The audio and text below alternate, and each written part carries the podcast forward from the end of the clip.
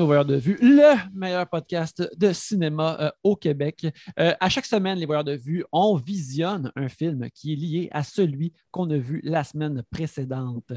La semaine passée, on a visionné Apollo 13 et de par sa présence, Kevin Bacon, qui est un pont vers multiples œuvres, nous amène vers celle de cette semaine qui est qui était comme une, une, une demande, euh, un souhait de notre invité de la semaine, euh, Benoît Mercier, qui nous a euh, commandé euh, Wild Things et on est vraiment content d'y être allé. Benoît, comment vas-tu? Ça va bien, merci. Puis merci, finalement, je vais pouvoir parler de Wild Things. Ouais, j'imagine que ça te brûlait d'en parler. Ah, brûler n'est pas le mot quand on parle de Wild Things, mais ouais, ça faisait. Pour la petite anecdote vraiment rapidos, c'est que j'ai l'habitude depuis le début de la pandémie de temps en temps aller sur le site de CTV, d'aller voir les films, le mhm. catalogue de films qui est disponible gratuitement pour les pour tout le monde finalement, vous n'avez pas besoin d'être abonné au câble. Et un soir un petit peu pacté, j'ai je me suis j'avais aimé ça, moi dans le temps, Wild Things. Et j'ai aimé ça, euh, mais pas pour les mêmes raisons que quand j'étais jeune adolescent, quand c'est sorti en 98, je pense.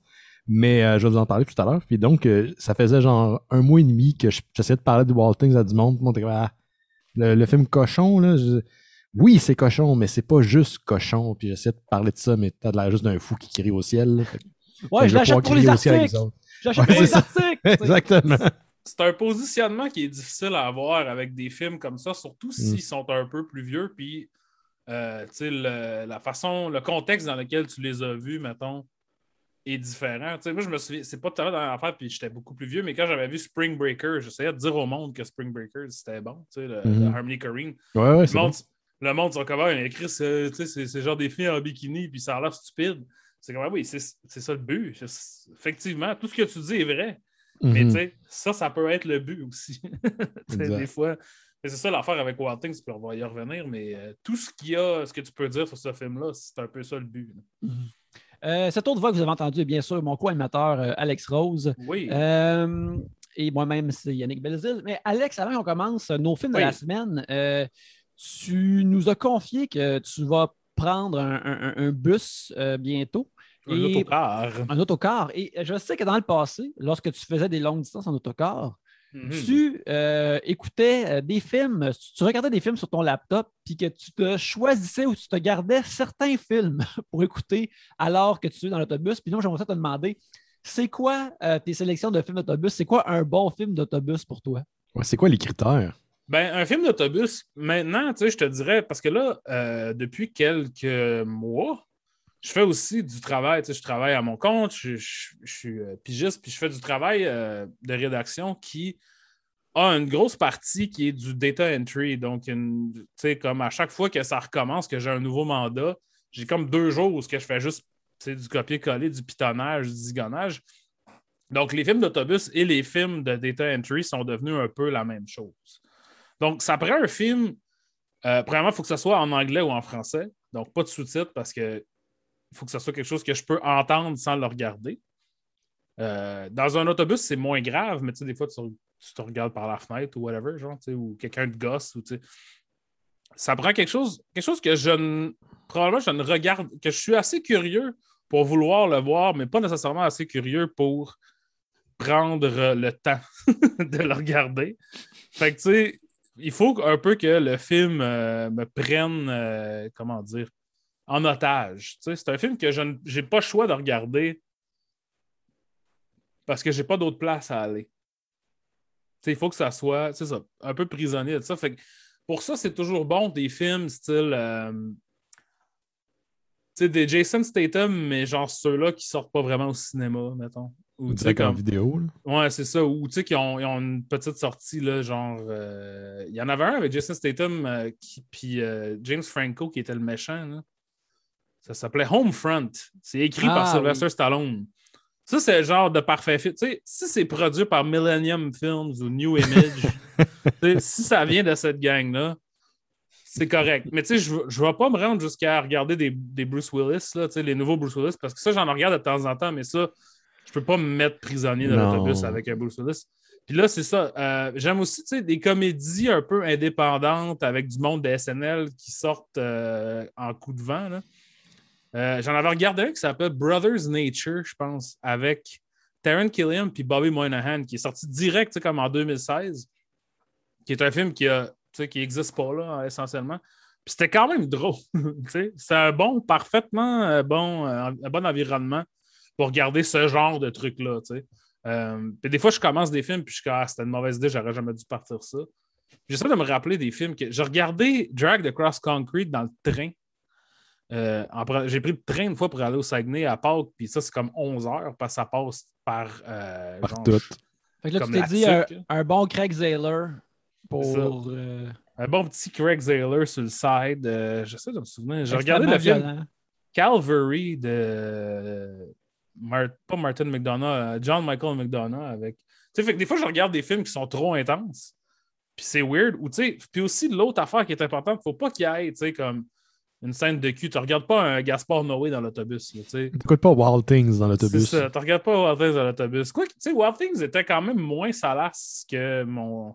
En fait, je l'avais jamais vu, c'est la première fois que je le voyais pour Ok. le podcast. T'écoutes pas Wild Things en 98 dans l'autobus. C'est ça. Là, je sais ouais, pas c'est comment ça. tu fais parce qu'il faut que tu traînes ton VHS. Ouais, c'est ça. bien compliqué. La génératrice, toute la génératrice. compliqué. Mais, mais c'est ça, il faut que ça soit quelque chose, tu sais, comme pas automatiquement un navet ou un so bad it's good, mais il faut que ça soit quelque chose qui est un peu comme, ah, tu sais, je suis curieux. Et puis je pense que, tu sais, je prends jamais l'avion, mais je pense qu'un film d'avion, c'est un peu le même principe. là. Il faut que ce soit comme, je me casserai pas le bicycle, puis aussi, si c'est pas fini par le temps qu'on soit arrivé, ça me brûlera pas de vouloir euh, le recommencer. tu sais. Moi, je écouter finis- des- je finis des films que-. C'est ça, j'allais te demander, t'écoutes-tu des films que t'as déjà vus? Mettons un film qui est réconfortant ou un film que, Non, que tu connais Jamais, par jamais. cœur? Non? Je fais jamais, jamais ça. c'est très rare. tu. Hey, moi, je fais trop ça, ça n'a pas rapport. Ouais, ben, c'est comme vraiment deux, euh, deux armées là, qui, de gens, comment les gens consomment les films. Moi, je fais jamais ça. Puis, tu sais, c'est sûr que le beat a été pris là, dans ma vie. Il faut que je regarde des films. Tu sais, je regarde au moins un film à chaque jour depuis, style, je sais pas, là, 7 ans, genre. Fait que, tu sais, à un Mhm. moment donné, euh, comme si tu regardes un film que tu as déjà vu, c'est un film que tu n'as pas vu. tu- sais, c'est- deux façons de voir les choses, là, je pense. Mais tu sais, quelqu'un qui regarde, euh, mettons, justement, Ghostbusters euh, 40 fois, ben, il n'a pas vu 39 films de Bruce Willis euh, qui sont sortis depuis 2016. Non, il a vu. Ghostbusters 39 fois, par exemple. C'est ça, exactement. Fait que, les, deux, les deux sont. C'est comme deux, euh, deux chemins différents Mais- à prendre dans la vie. Mettons, cette personne-là, elle a acheté euh, récemment euh, Ghostbusters de Novelization. Est-ce que c'est un enjeu de santé mentale ou je je demande pour un ami? Ben, c'est quoi, le, le novelization doit être un peu plus différent que le, c'est doit être différent du film. Donc, c'est plus différent que la 40e fois que tu le regardes. Je te, je te dirais ça quand, je quand mon ami l'a relu. J'aimais ça quand j'étais kid, moi, les novelizations. J'ai acheté tout le temps ça. Puis, tu sais, c'était tout le temps comme. Je sais d'avoir acheté une novelization de Me, Myself and Irene. Il y a- il y a des Oh, tabarnak. novelizations de plein d'affaires. Le film Ouais. Freaks, un novelisation. Ah ouais. Puis euh, c'est, ce qui est vraiment fucked up, c'est que certains romans sont basés sur des premières drafts de scénarios. Mhm. Fait que tu as des éléments narratifs qui ont été carrément expulsés, euh, soit au tournage ou même au montage. Puis je pense qu'un des plus célèbres, c'est euh, à l'effet que Gremlin, c'est des extraterrestres. Ah, c'est dans le roman du premier, mais c'est, ça a été comme désavoué par après par euh, les Je me souviens auteurs. d'avoir lu le, le roman de Star Wars là, tu sais, quand, Mhm. quand j'étais jeune. Genre, Lequel?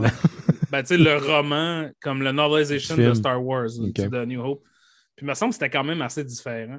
C'était Ouais, ouais. il- comme gore, là, comme violent. tu sais, Mhm. puis- mais bref, ouais. Écoute, moi, j'ai- je me rappelle avoir acheté au Jean Coutu de Lassar en Abitibi-Témiscamingue la novélisation de Batman Forever. Laisse-moi te dire que ça, ça rentrait au poste. J'aurais aimé ça qu'il y en ait plus. Euh, avant qu'on commence nos autres films de la semaine, euh, ben, euh, Benoît, toi, tu as déjà commencé à visionner des films. Tu as, entré dans un chemin d'Halloween. Oh, ouais, moi, j'ai vraiment appris avec les années à triper sur l'Halloween. Puis j'étais un, un kid super effrayé de tout. Puis au contraire, avec le temps, j'ai embrace le dark side à écouter des slashers puis des choses comme ça. Fait c'est une tradition depuis une couple d'années. Dès le début du mois d'octobre, j'écoute plein, plein, plein de films. Puis on a commencé à lancer des, écoutes de groupe avec euh, la gang des Mystérieux Étonnants sur Discord. Donc, il y a des événements durant la semaine. Puis on a commencé avec deux gros films. Je vous dis pas qu'ils sont bons, mais ils sont divertissants. Puis c'est deux films que j'avais jamais, jamais vus. Euh, moi, je suis un fan de Michael Myers, mais je me suis très peu tapé les Vendredi 13. Et là, j'ai écouté euh, Vendredi 13 Part 2 avec la gang euh, du Discord. Puis j'ai trouvé ça très divertissant. Puis ce qui est le fun, c'est de voir la naissance des codes de ce qui va devenir Jason puis Friday the 13 parce que dans les premiers films, ça n'a pratiquement rien à voir avec comment ça finit puis comment ça finit par aboutir. Et euh, ben aimé ça, adoré. Beaucoup d'adolescents qui font la chose et qui se font punir par, euh, par, Jason. Je pense que ça vient avec. Sinon, j'ai écouté pour la première fois, à 40 ans, le film Brain Dead de Peter Jackson. Hmm. Et euh, moi, j'ai euh, un peu euh, de la misère avec le, le sang et les et le gore. Le gore est pas bien fait, mais Christy qui a du travail dans Il y Brain en a Dead. beaucoup. Oh my God, man. Au début, quand la, la, la mère du personnage principal s'est faite graffiner par l'espèce de rat singe puis est infectée, elle vomit, elle a de la misère. Puis je suis oh, je suis pas sûr que je vais être capable. Puis il y a quelqu'un dans, dans la gang qui a dit Ouais, attends, attache ta tuque avec de la brosse? Parce Ouais, que, ouais, ouais. La broche, pardon, parce que tu sais pas tout ce qui s'en vient. Puis à la fin, man, j'ai tellement trippé, mais le fait que c'est du gore plastique puis un peu Mhm. décalé, je trouve que ça rajoute à l'expérience. D'un, tu avoir du fun parce que tu peux profiter de l'expérience visuelle puis sans te sentir mal, avoir du monde vraiment se faire étriper. Mais il y a de quoi d'écœurant là-dedans aussi. J'avoue que j'avais un petit peu le, haut de cœur, mais j'étais impressionné. man. À la fin, la séquence finale m'a fait halluciner. Puis ça, je vois l'influence de ce que Peter Jackson faisait à l'époque sur Roadkill Superstar. Fait que je peux comprendre d'un peu euh, une de leurs plus grandes influences. Ce qui veut dire que Roadkill, éventuellement, va réaliser sûrement, euh, je sais pas, moi, le film du Cimarion dans 15 ans. Ben, il était pas supposé réaliser. euh, C'est quoi Brian Perrault, là, les livres de Brian Perrault? euh, Ouais, mais je pense que le projet Amos est tombé à l'eau. Amos d'Aragon, mais le projet a été euh, repris, je pense, par un autre studio américain. Ok, ok, mais euh, je suis pas dans le secret des dieux. là. Je, je ne pose pas ces, ces questions-là à mes amis parce que je veux pas les mettre dans une position inconfortable. Mais ouais, ben, juste pour revenir sur Brain Dead, il y a une affaire aussi, c'est Brain Dead, c'est- il y a du gore, il y a du sang, mais il y a aussi comme beaucoup comme de, de, de vomi, puis de pustules, puis Ouais. même, puis de, de comme du stuff De blanc caca. qui sort des Ouais. yeux, puis de... Ouais. Ouais, ouais. Beaucoup de, de- de plans à la Sam Raimi aussi que j'ai bien apprécié. Déjà, c'est un film d'horreur que de l'humour, mais il y a vraiment des Mhm. plans que tu sens que Peter Jackson est un, un peu en train de, pas d'imiter, mais de rendre hommage. Mhm. À Sam As-tu Raimi. déjà vu, Yannick, euh, Brain Dead? Euh, je ne l'ai toujours pas vu. Je te dirais que tu sais, je- euh, Peter Jackson, c'est un, tout de même un, un gros blind spot pour moi. J'ai vu, tu sais, j'ai juste vu deux de ces Lord of the Rings. Il faudrait que j'écoute les trois, euh, le, le troisième à un moment donné. Euh, les Hobbits, ça, je sais que ça ne va pas se produire. Non, fais pas Moi, ça. moi non Fais- plus. Fais-toi pas ça. non, j'ai pas vu les Hobbits. Je me rappelle là, quand j'ai vu le trailer de- de- du premier Hobbit, la première fois, j'ai comme OK, Martin Freeman est là-dedans, c'est mon dog. Evangeline Lilly est là-dedans, super cool. Puis j'avais vu une photo de son personnage. Evangeline Lilly est là-dedans, elle a l'air de Link dans Zelda. C'est pour moi, là, c'est le temps. là. Mhm. Puis à Qu'est-ce la qui a fait que moitié pas du écouté? trail- puis à la moitié du trailer, je suis comme non, non, ça va pas arriver. Ça va Il y a pas des arriver. chances. Je je suis déjà ennuyé. Il y a des chances, Yannick, que si tu commences à écouter les versions extended de- des Bilbo, puis il y en a trois, ce qui est complètement hallucinant, tu te réveilles, puis genre, euh, tes enfants ont eu des enfants. Ah, ah, Ouais, c'est ça, il va y avoir, il va y avoir eu de la dilatation temporelle. Ah, ouais, ouais, ouais. Ta vie aura passé devant tes yeux. Je vais sortir Tu vas donner naissance à ton propre père. ça fait trop longtemps que je suis dans Matrice. Puis c'est ça, fait que je veux pas prendre ces risques-là. Pas de risque temporel, fait que pas de Hobbit pour moi. Mais Lord of the Rings, je me dis que, tu sais, vu l'accomplissement, il faudrait que je les regarde, même si c'est le genre de. Tu sais, la fantaisie médiévale. La fantaisie médiévale comme ça, c'est vraiment pas. C'est pas quelque chose qui vient me chercher. Mais tu Mhm. sais, j'ai. j'ai- j'ai- J'ai j'ai regardé les trônes cependant. Alors, si j'ai été capable de regarder les trônes, probablement que je pourrais aller. C'est pas la même chose, mais peut-être Non. que je peux donner Ouais. une chance. Ça, ça a mal vieilli, les, les Lord of the Rings, étrangement. là. C'est un deep cut, mais j'ai pas trippé tant que ça, moi, sur les films de Peter Mhm. Jackson, même à l'époque. Puis aujourd'hui, en les réécoutant, c'est très daté. Faut Mhm. dire que c'est la même chose quand tu écoutes un film des années 70, 90, whatever, mais je sais pas, il y a de quoi de tellement artificiel, c'est non nécessaire dans les films de Peter Jackson, en tout cas les ceux de Lord of the Rings, qui fait que j'adhère pas. Mais c'est pas que ah, c'est pas- pareil comme dans les, dans les romans, là, ça je m'en fous. Mais euh, c'est drôle parce que t'as Brain Dead, puis il a fait Meet the Feebles aussi, qui est assez Mhm. dégueulasse. Ça, j'ai jamais vu. C'est spécial. Moi qui étais un fan des mopettes, là, aussi. bad taste que ça, j'ai pas vu par contre. Bad Taste, ça, c'est vraiment dégueulasse parce que les aliens boivent du vomi. Genre des grosses copes de vomi. C'est comme ça qu'ils se nourrissent. Ok, il y avait une fixation, lui, euh, Peter, au début de sa carrière. Puis Puis euh, Bad Taste, en, en québécois, ça s'appelle Dans le cul. C'est que ça pas rapport. Tu sais, parce que le cover, c'est genre un alien qui fait un, un fuck you, genre. Puis, ça, fait qu'après, ça s'appelait Mauvais goût, ça s'appelle Dans le cul. J'ai cependant vu de Frighteners dans le temps. Ah Et oui. ça, j'avais trouvé Ah ça oui. bien sympathique. J'avais un souvenir d'avoir aimé ça, puis que c'était comme un. que moi qui consommais très peu d'horreur ou d'épouvante comme ça, je trouvais que c'était très euh, la version PG, excitante, le fun. Michael. J. Fox aussi dedans, ça aidait. Tu sais, c'est. mon souvenir, c'est c'est quelque chose que tu pourrais mettre à côté de Gremlins en temps Ouais, de ton et d'épouvante. ouais, correct. c'est. c'est- Frighteners, c'est de Burbs rencontre Ghostbusters. Avec Ouais, un petit ouais, peu de ouais, Casper. Ça fit. Il y a, pas- y a, pas- il y a un pas à faire avec le. Ouais, tout à fait avec Joe Dante. Mais euh, bref, en tout cas, bref, c'est, euh, moi j'ai- aussi, j'ai pas beaucoup. euh, Ben, tant qu'on parle de petits films d'Halloween, je veux essayer aussi d'écouter plus d'horreur parce que c'est un gros, comme euh, Peter Jackson, c'est un gros blind spot pour moi. Euh, vite de même, j'ai écouté Scream, euh, Scream 4 que j'avais toujours pas vu euh, ce Oh. week-end. Puis, euh, vite de même, je vais en parler rapidement. Ils sont encore réalisés par Wes Craven. Euh, c'est bien réalisé, mais le premier, pour moi, il est tellement inébranlable que c'est difficile d'y retourner. Puis dans le, quatrième, tu vois qu'il essaye de dire des choses qui sont à la fois très cyniques et très dark, qui sont plus dark que le concept d'un slasher lui-même. Puis ça, c'est cool, mais je trouve que, mettons, les, le- tous les personnages du premier sont tous des adultes plus vieux euh, maintenant dans le film. Les personnages adolescents qui sont plus chassés justement par le slasher sont juste pas le fun ou attachants comme dans le premier.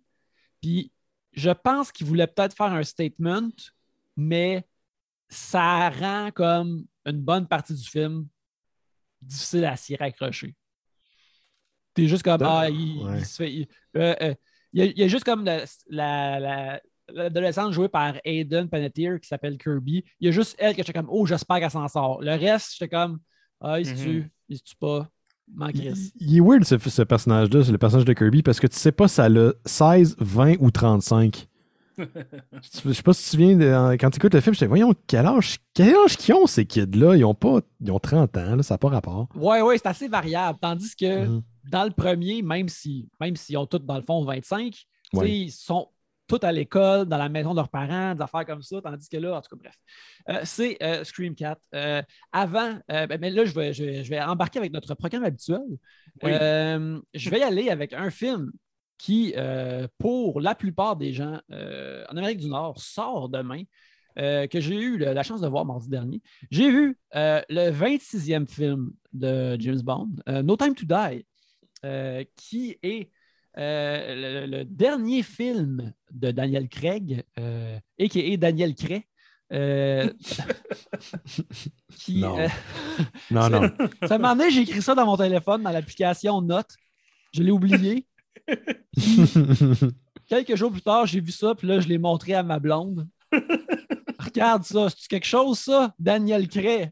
Mais bref. Fais-le en stand-up, fais-le en stand-up. Hey, les mais c'est même pas une joke, c'est comme les amis.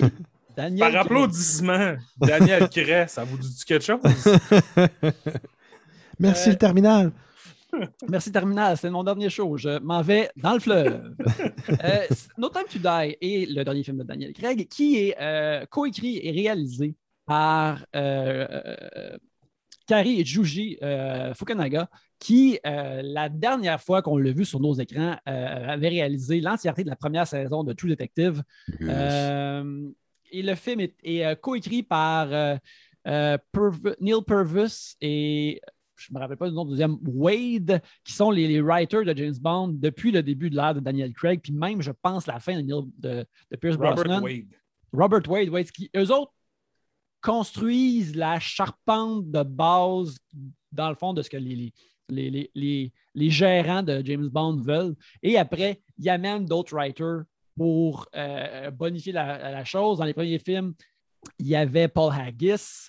Euh, plus tard, il y a eu John Logan. Et là, récemment, ce qui a vraiment euh, euh, titillé l'oreille des gens, c'était euh, Phoebe Waller-Bridge, qui est la créatrice de Killing Eve, qui est un super bon show d'espionnage, mais aussi de Fleabag, qui est basé sur sa pièce de théâtre à. Dans No Time to Die, ben, on, rejoint James Bond et Madeleine Swan, qui est sa dulcinée avec qui ils se sont sauvés de Spectre dans le dernier film. Et James semble avoir abandonné euh, la vie d'espion. Il est seul avec euh, Madeleine, puis il se promène en Italie, euh, de par l'Europe. C'est merveilleux.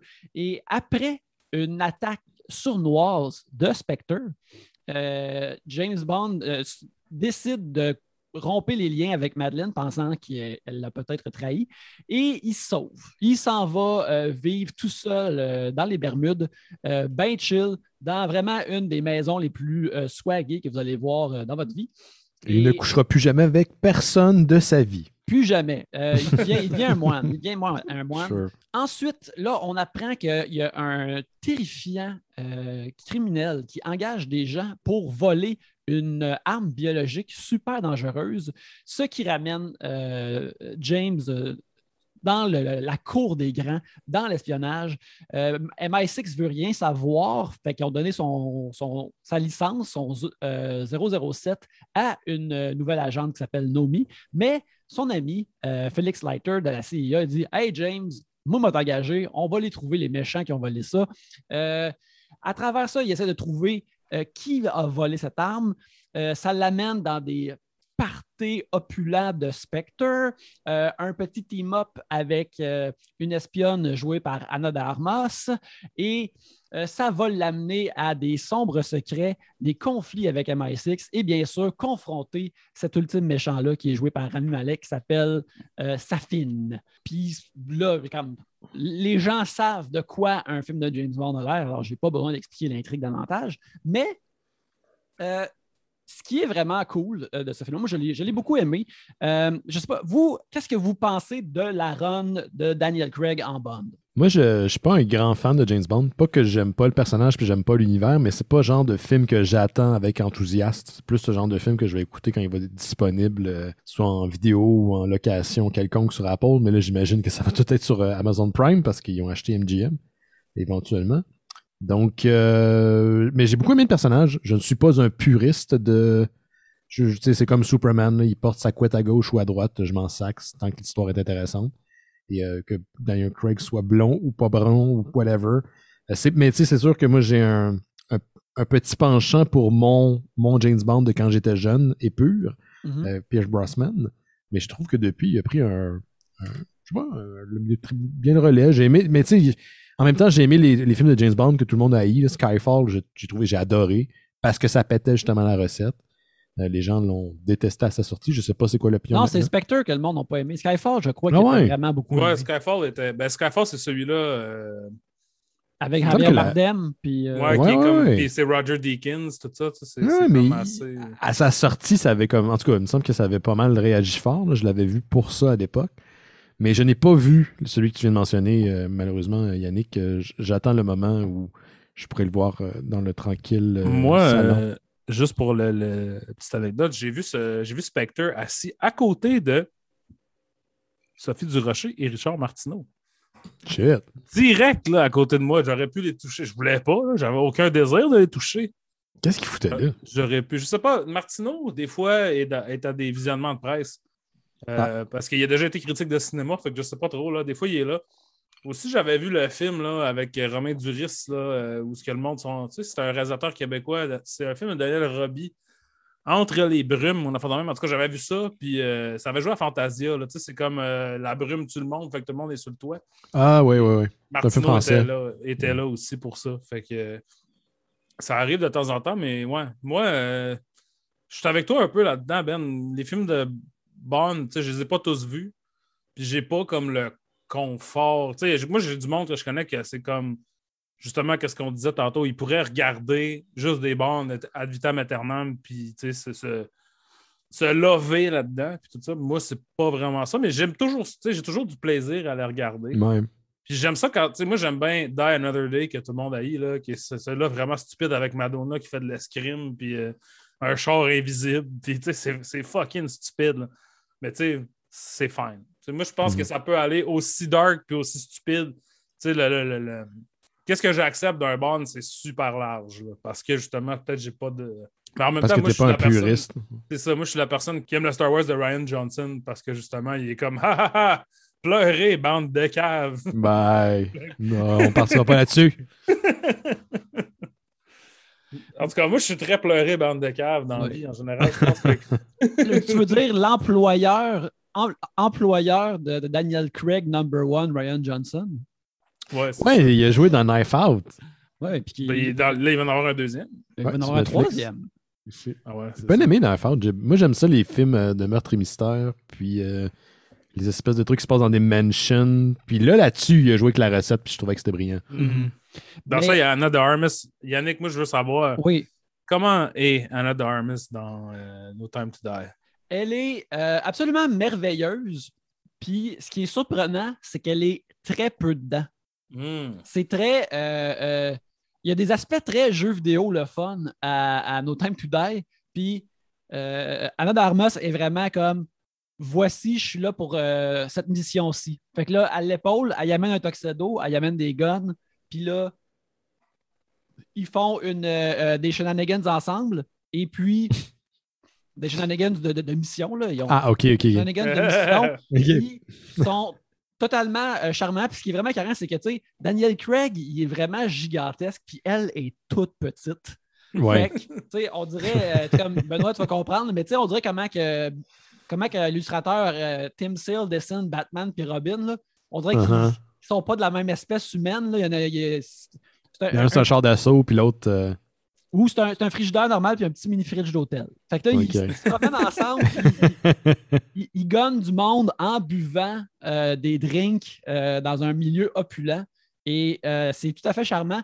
Vraiment, elle est là vraiment pas longtemps, mais t'es comme Ah, j'en aurais pris À- plus. Puis c'est comme la, meilleure. Ouais, c'est la meilleure affaire possible. Tu sais, euh, j'ai été le voir avec. euh, ben, que- dans l'assistance, il y avait. euh, première- il y avait euh, Justine Smith, qu'on a bien sûr Oui. invité auparavant, euh, amie de l'émission. Puis elle disait comme Ah, tu sais, euh, Anna Darmas, elle a fait un film où elle joue Marilyn Monroe. Mhm. Puis elle a dit comme ça paraît comme dans sa performance qu'elle channelait comme un petit peu de ça. Là. Elle, Wow. Elle pourrait être dans euh, euh, un des films de Billy Wilder, la façon qu'elle était. là. Fait que c'est- Mhm. c'est très merveilleux. Fait elle est vraiment bonne. Euh, tout le monde est vraiment bon dans ce film-là. Pour, en, en ce qui concerne Bond puis moi, moi non plus, je ne suis pas un puriste, mais j'aime ça des personnages qui sont des archétypes puis qui ont des codes reconnaissables. J'aime beaucoup Casino Royale, par exemple. Casino Royale, ça, je trouve ça vraiment, Mhm. je trouve qu'il est vraiment comme fucking bon. Euh, c'est pour moi l'ultime exemple, genre de tu veux faire un film pour rebooter un personnage. Casino Royale, c'est le. Je trouve que c'est le meilleur exemple possible parce que c'est un film qui. Où ce que le.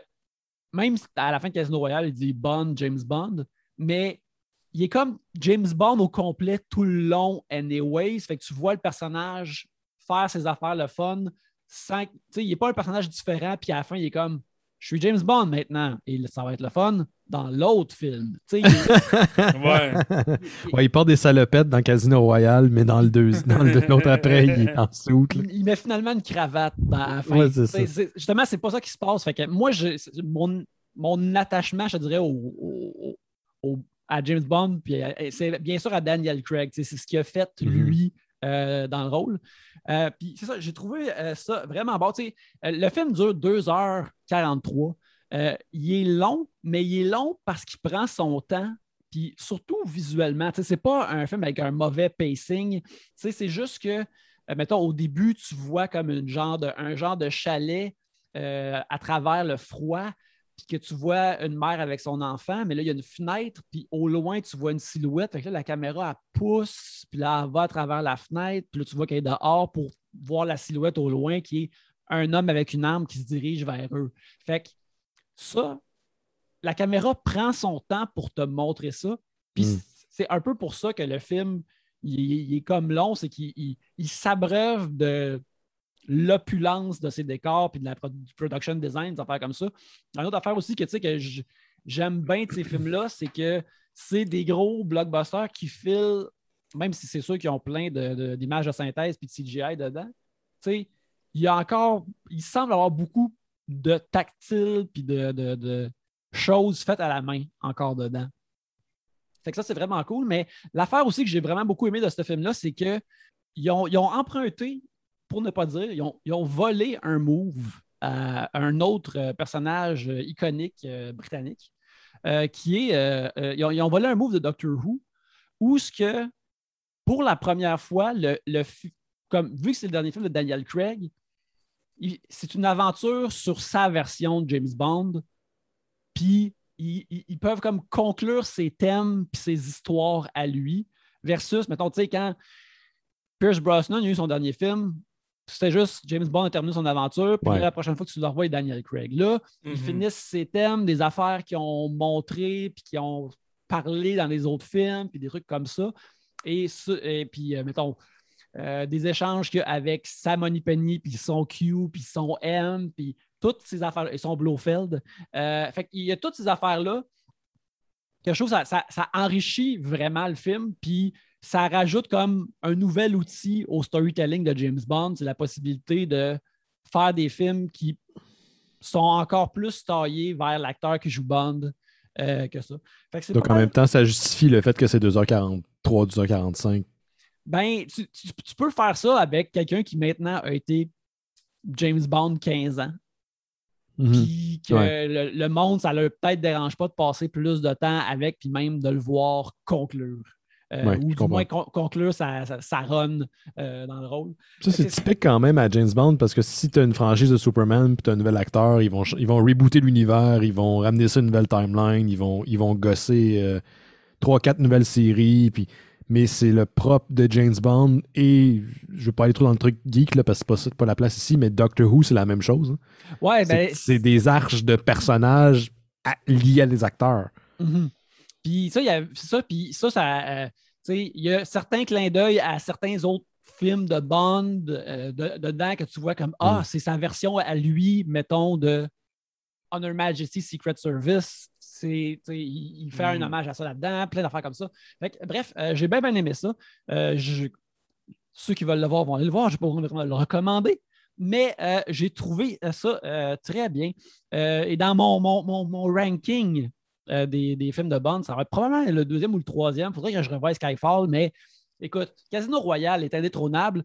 Il passait sur Crave hier soir. J'ai mis le poste pour le regarder, puis je l'ai écouté comme 25 minutes sans m'en rendre compte. Ça t'absorbe, c'est bon.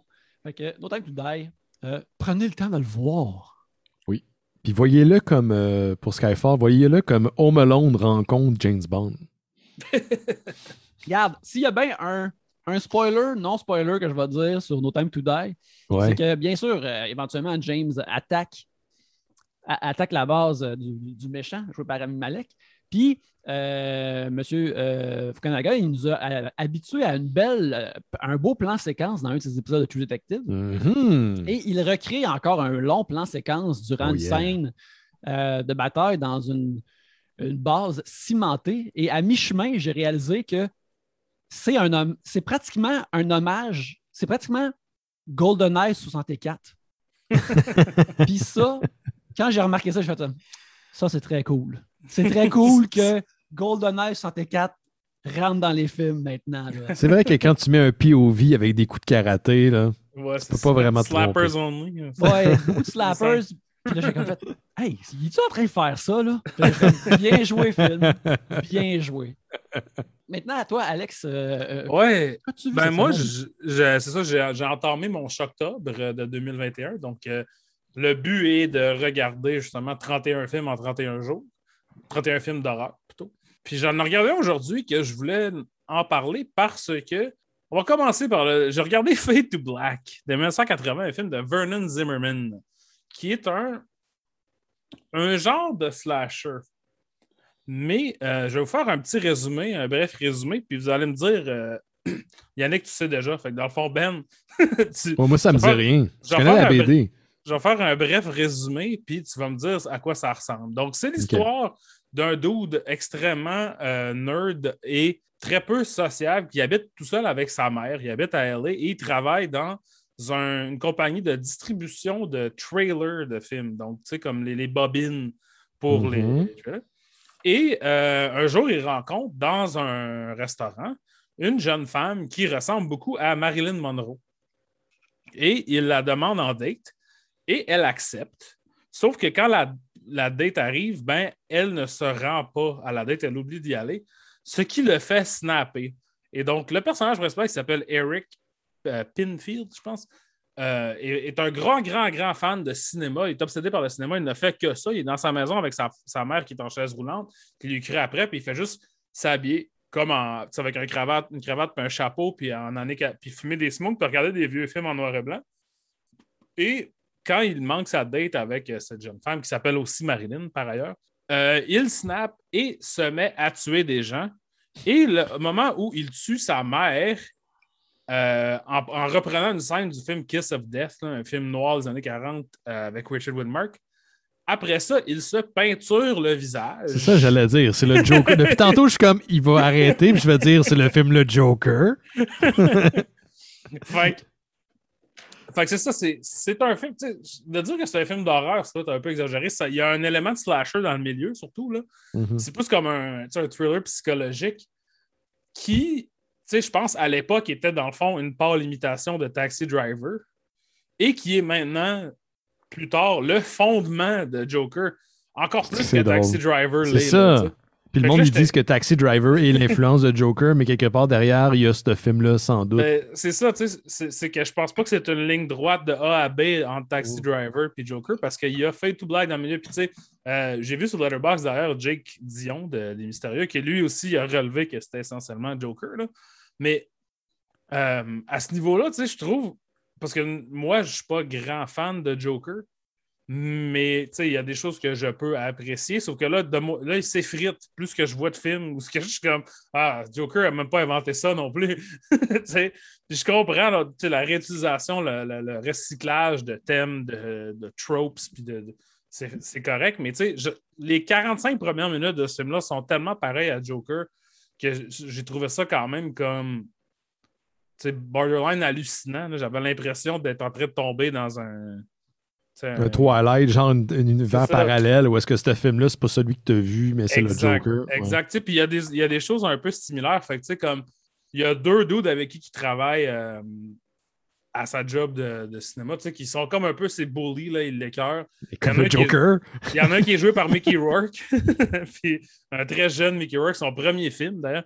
Euh, puis c'est ça. Puis là, éventuellement, tu sais, spoiler alert, il les ramasse, il en tue un, mais il laisse partir l'autre. Tu sais, je veux dire, c'est. Ben voyons, Chris! ben voyons! C'est vraiment le même film.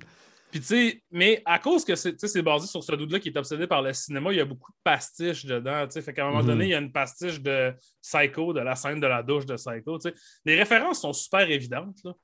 Tu sais, C'est vraiment. tu sais, comme on peut bien chialer sur Space Jam ou euh, tu sais, euh, Ready Player One, mais c'est pas eux qui ont inventé le genre de Hey, hey, hey, hey, t'as pogné-tu, check. C'est comme dans Mhm. l'autre film. tu sais. Il y a vraiment ça, là, la scène de Psycho, puis justement la scène de où est-ce qu'il tue sa mère.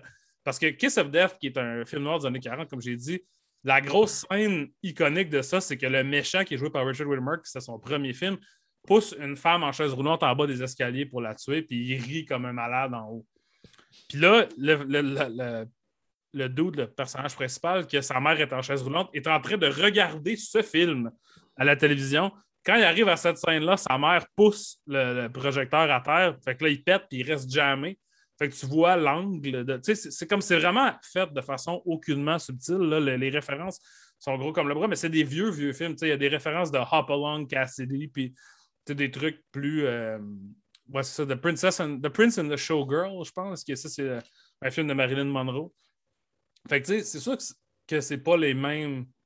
Quoi qu'à un moment donné, on le voit à regarder Halloween. Fait que il y a des références de films assez récents Mm. euh, dans ça, mais j'ai trouvé ça correct, honnêtement.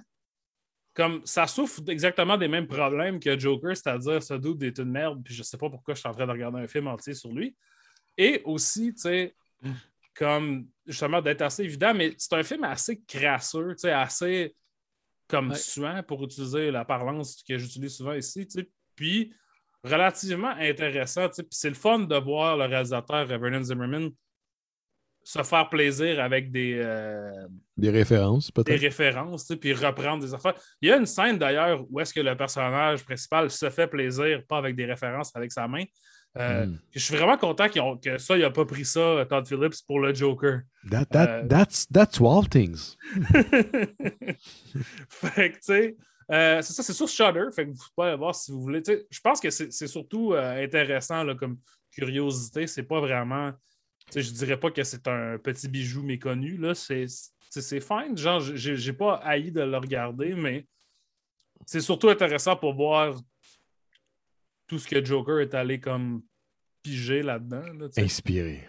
Puis de voir qu'est-ce qu'eux autres ils ont pigé justement dans Taxi Driver. fait que la, ligne euh, Louro en fait, les, les poupées russes qui mm. ont mené à Joker, euh, il y en a une dans ça qui, qui est Fade to Black. J'ai une question pour toi parce que euh, c'est une question que je pense que j'ai posée d'ailleurs récemment. Tu parlais de Shudder. Est-ce que la programmation de Shudder est intéressante? Parce que moi, je me suis abonné dans le temps que je pense que la seule chose qui m'intriguait était le fameux film d'horreur, en guillemets, radiophonique ici, qui a été filmé euh, illicitement à Walt Disney, puis c'était plate que le Ah, ouais, ouais, puis depuis, euh, je, je, je suis pas retourné. Ah, s'il vous plaît. Je suis pas retourné à ce film. Je suis pas retourné au service après le, mon 30 mois, 30 mois. 30 jours gratuits. Fait que je sais pas si ça vaut la peine. C'est bien. Je pense que ça vaut pas vraiment la peine, tu sais, comme. À moins d'être vraiment un die-hard d'horreur, là. Tu sais, puis là, cette semaine, justement, j'ai pensé à ça, tu sais, puis je me disais, parce que moi, je suis abonné à Prime aussi. je suis comme, je vais pas vraiment souvent sur Prime. Puis, tu sais, Prime, il y a beaucoup des affaires là-dessus que je peux les regarder sur Tubi au pire. Mm-hmm. Et là, Arrow Video ont maintenant une plateforme de streaming. Puis je suis comme, oh! pas ça. Tant qu'à regarder des affaires de, whatever, de série B, de genre, des Giallo, tout ça, c'est ça que j'aime qu'il y a sur Prime. Fait que tant qu'à ça, je vais enlever, je vais arrêter de donner de l'argent à Jeff Bison, puis je vais la donner à Arrow Video. Puis, mais je sais pas, c'est comme. Je pense que Shudder, c'est bien, mais je pense que être un die-hard d'horreur, ça aide ici. Même moi, là, honnêtement, je m'en sers pas tant que. C'est ça, je m'en sers pas tant que ça. Je, suis plus. Euh, je suis intrigué par l'horreur, mais l'horreur cheap post-2000 me fait chier. Je suis pas capable. tu sais, l'espèce, parce qu'il y a beaucoup de ça. Il y, a des y a des congrès, il y a des conventions de ça, cette espèce mm-hmm. de fascination pour l'horreur avec des pochettes trash. Comme, ah, non, moi, j'embarque pas. C'est pas, pas, mon truc. Puis je trouve que Shudder, Canada, en tout cas, c'est beaucoup de ça. Mm-hmm. J'ai l'impression qu'ils ont comme pas les droits des grosses franchises qu'on voudrait voir. Ouais, ben, je pense que c'est comme n'importe quoi. C'est intéressant parce qu'il y, a des, y a des trucs justement de Fantasia, mettons. Mm. Que Shudder, parce que Shudder agit aussi comme un distributeur. Fait des fois, ils vont pogner un film. Fait que tu sais, juste pour le principe de ben, je n'ai pas, j'ai pas le temps de le regarder à Fantasia, puis c'est pas mal, ça va être ça la façon de le voir, là, à moins de le louer sur iTunes. Fait que, c'est bien. Moi, j'apprécie l'idée de ça, puis je pense que c'est valable pour un certain type de cinéphile qui carbure à ça. On en connaît tous. Là. C'est bien correct. Euh, moi, comme je me fais souvent la réflexion que probablement si j'avais juste Criterion Channel, je serais bien correct.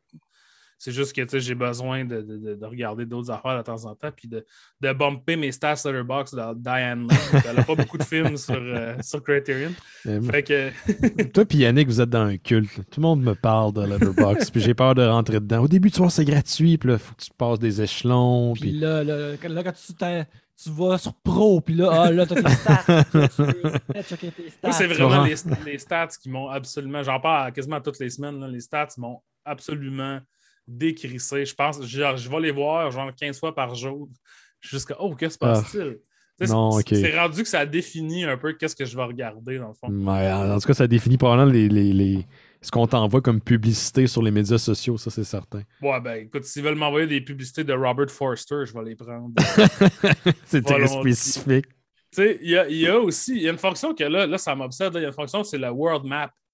tu as la map toute en gris, puis quand tu regardes un film d'un pays, ça devient vert. Puis là, tu as des différentes teintes de vert pour, euh, tu sais, comme la hmm. saturation, mettons.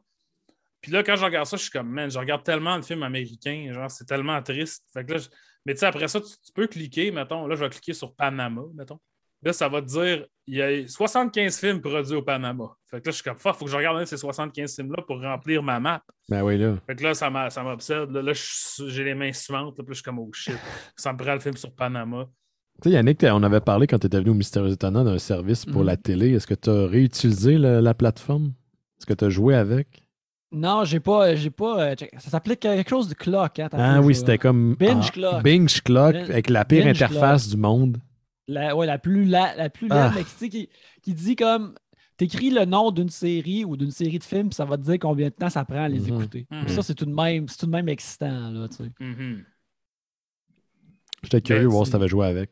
Non, non, pas, pas depuis, mais ça, c'est un, c'est un vortex. Comme. Tu sais, il y a quelques séries sur Letterboxd, là, puis j'ai log, là, mais c'est parce que je veux me faire des stats, faire monter certains réalisateurs. Là, mon, mon- mon- Ben, c'est ça, parce que les, les séries qui sont sur Letterboxd sont celles qui sont toutes réalisées par le même ré- réalisateur ou réalisatrice. Ouais, ouais, c'est ça. Si chaque épisode est par un réalisateur, réalisatrice Ouais, là, ça réduit. ça fuck le chien. Fait que, tu sais, c'est- Regarde, c'est comme ça que mon boy Hideaki Anno est rendu à 10 films. car J'ai terminé d'écouter Gunbuster. Alex, on va passer à, à un film euh, Oui. qu'on a vu toutes les deux la semaine Exact. dernière, mais Ben, euh, ne- ne- ne- ne- ne- ne te- ne te dote pas. Go for Euh, it, man. Go, euh, spoil away, parce que, parce que je, je dois dire, oui, je suis un fan de comics, mais Christy que je m'en calisse de Venom? Je suis désolé, là, je sac, mais. Ah, C'est m'en qui d'autre qui se calisse de Venom? Les Euh, gens qui font probablement, le film Venom. Je veux pas être de Ben- mauvaise foi, mais c'est un film des 90s. Le premier, en tout cas. J'ai pas vu le deuxième. J'ai pas vu le deuxième. Ben, ben, là, on est ici justement pour parler de Venom 2, euh, réalisé par Annie Serkis euh, et écrit par euh, Vanessa- euh, Kelly Marcel et coécrit par euh, Tom Hardy. Euh, dans, dans- Venom, euh, très apparent lorsque tu le regardes. Euh, dans Venom 2, euh, Eddie Brock est toujours un, un, un, un- un bum qui euh, m'a été noté sur Internet, un bum qui est habillé comme Eddie Murphy dans Beverly Hills Cop 2 pour une bonne durée du film, qui a toujours de la misère à coexister avec son coloc gluant, qui est la symbiote extraterrestre, qui est Venom. On a euh, tous, euh, parle tout le temps. On a tous vécu avec un, un- un genre de coloc comme ça à un moment donné. Un Ah, oui, oui. C'est les histoires, universelles que le cinéma aime nous régaler avec. Mais là, il y a un tueur en série dérangé qui s'appelle euh, Cletus Cassady qui euh, veut juste s'exprimer aux médias à travers le journaliste euh, de bas fond qui est Eddie Brock. Et là, et après l'altercation, il devient euh, contaminé avec un fragment de symbiote et il devient Carnage, une, une symbiote qui est ma foi, plus violente, sanglante et dangereuse que Venom et qui souhaite euh, tuer euh, son symbiote paternel qu'est Venom. Mais là, euh, ils ont des problèmes, Eddie et Venom, mais ils devront les mettre de côté et se réunir à nouveau afin de pouvoir vaincre Carnage et terminer son règne de chaos. Cue la Stuck in the Middle with You. Ouais, c'est ça que je fais de you ou, euh, C'est quoi? Il y a une toune vraiment stupide. Je me souviens pas c'est quoi. Dans, dans Venom 2, il y a un, un needle drop vraiment évident. là. C'est. euh, En tout cas, bref. Si vous le savez à la euh, maison, dites-le à, à haute voix. Mais, mais Ah, vous, là, ouais. avez-vous aimé ça? là? C'est ce que je suis curieux d'apprendre parce que j'ai pas allé, je suis pas allé voir le film. J'ai pas envie de voir le film. Euh, je l'écouterai quand il sortira en whatever, en VOD. Mais qu'est-ce que vous nous avez pensé? Puis là, je sais qu'Alex, toi, t'es pas un film, t'es pas un fan de super-héros. Pas beaucoup, non? Yannick l'est plus, mais en fait, il l'est. oui, oui. Donc, Oui, oui, oui, euh, je je suis curieux d'entendre vos perspectives. Moi, pour ma part, tu sais, on, on a, on a parlé au voyeur de vue du premier Venom euh, dans le temps qu'on était dans le Patreon de Trois-Bières. Mhm. Euh, le premier Venom est, pour ma part, extrêmement plate, Oui. excepté lorsque Tom Hardy euh, parvient à être Coco Banane. Mhm. Quand Tom Hardy saute dans un aquarium pour manger un homard, Ouais. qui, on sait aussi, on l'a dit, au voyeur de vue, un des. euh, Tom Hardy a signé un contrat social avec nous au cinéma, c'est d'avoir une voix phonée ou un accent Ouais. qui n'a pas d'allure dans un film. Vrai. Ce qu'il fait avec la voix de Venom, Mhm. alors il remplit sa partie du contrat. Bref, ça, c'est les morceaux qui sont le fun de- du premier Venom. Le reste, c'est de la boîte. C'est des, des shit de laboratoire de sous X-Files. Terrible. Ah oui, c'est vrai. Puis euh, le deuxième n'a rien de ça. Ah. C'est c'est juste, ils ont fait un deuxième film qui est comme 93 minutes, très court, euh, qui est juste fait des morceaux de ce qui était euh, bon euh, dans le premier Venom. Je ne vais pas dire que, ah man, quel film écœurant, mais si tu as aimé ces morceaux-là, là, le deuxième, il est entièrement construit autour de ça. Fait que, euh, en, plus du fait que c'est une heure et demie, c'est vraiment plaisant. Puis, tout ce qu'on voit dans le film est délibéré. Euh, la façon que euh, tu sais, quand tu sais que Tom Hardy a, écrit- a coécrit le scénario, tu vois que tous les personnages sont comme créés de façon. Comment Tom Hardy jouerait ce personnage? Ah ouais, que ce Ah soit ouais, le ouais. personnage de Michelle Williams ou le personnage, ou Cletus Cassidy, ou le, le policier véreux qui dit à, à, Ven- à- à Eddie Brock Hey, qu'est-ce que tu fais là? Mon opinion, moi, c'est qu'il y y a quelque chose de. de- Écoute, c'est une vision d'auteur. Oh, oh, t'as- ok, C'est une vision d'auteur. ok, ouais, Et euh, ça fait ce que ça veut faire, ok. mais on va pas dire que c'est bon pour autant. Ok, c'est un peu, si je peux me permettre, une, euh, un lien ou une, euh, une référence très euh, super-héroesque. Le, le Batman de. Voyons, les deux derniers Batman de. Joel Schumacher? Joel Schumacher. C'est pas super bon, mais c'est exactement ce que le réalisateur voulait. C'est un film Ben- de son auteur. je ne sais pas à quel point Joel Schumacher, comme il- il- il- son empreinte est là, mais euh, je ne sais pas si c'est, mettons, c'est des affaires qui, qui- qui l'intéressent. Mais une affaire que je te dirais aussi pour faire une comparaison comic book, c'est des fois, ça j'avais dit ça à Alex comme en sortant du film, c'est des fois, tu ramasses un comic, mettons, justement un, un comic qui aurait carnage dedans, que le, le scénariste fait comme je ne vais pas me casser le basic parce que je vais être avec un artiste qui tripe sur dessiner carnage Mhm, avec ses tentacules, ça va être sick quand il va pitcher un banc à travers l'église, puis que là, que les cloches vont sonner, puis la symbiote va capoter. tu sais. Ouais, c'est ouais, c'est ouais. très ça. C'est quand, c'est quand euh, Brian Nazarello est lié à Libermujo en dessinateur. C'est comme, ah, m'a écrit une histoire correcte, mais lui, il va se forcer en tabarnouche. Puis là, ça va être. Ouais, lui, va- les- l'art va être vraiment nice. Mais toi, Alex, euh, qu'est-ce que tu as Ben, pensé de Moi, je dirais ça aussi, tu sais, je dirais, tu sais, Ben, t'as posé la question, est-ce que Mhm. t'as aimé ça? J'ai pas vraiment aimé le film, mais j'ai aimé ça le regarder. Tu OK. Qui sont en fait peut-être deux choses différentes. là.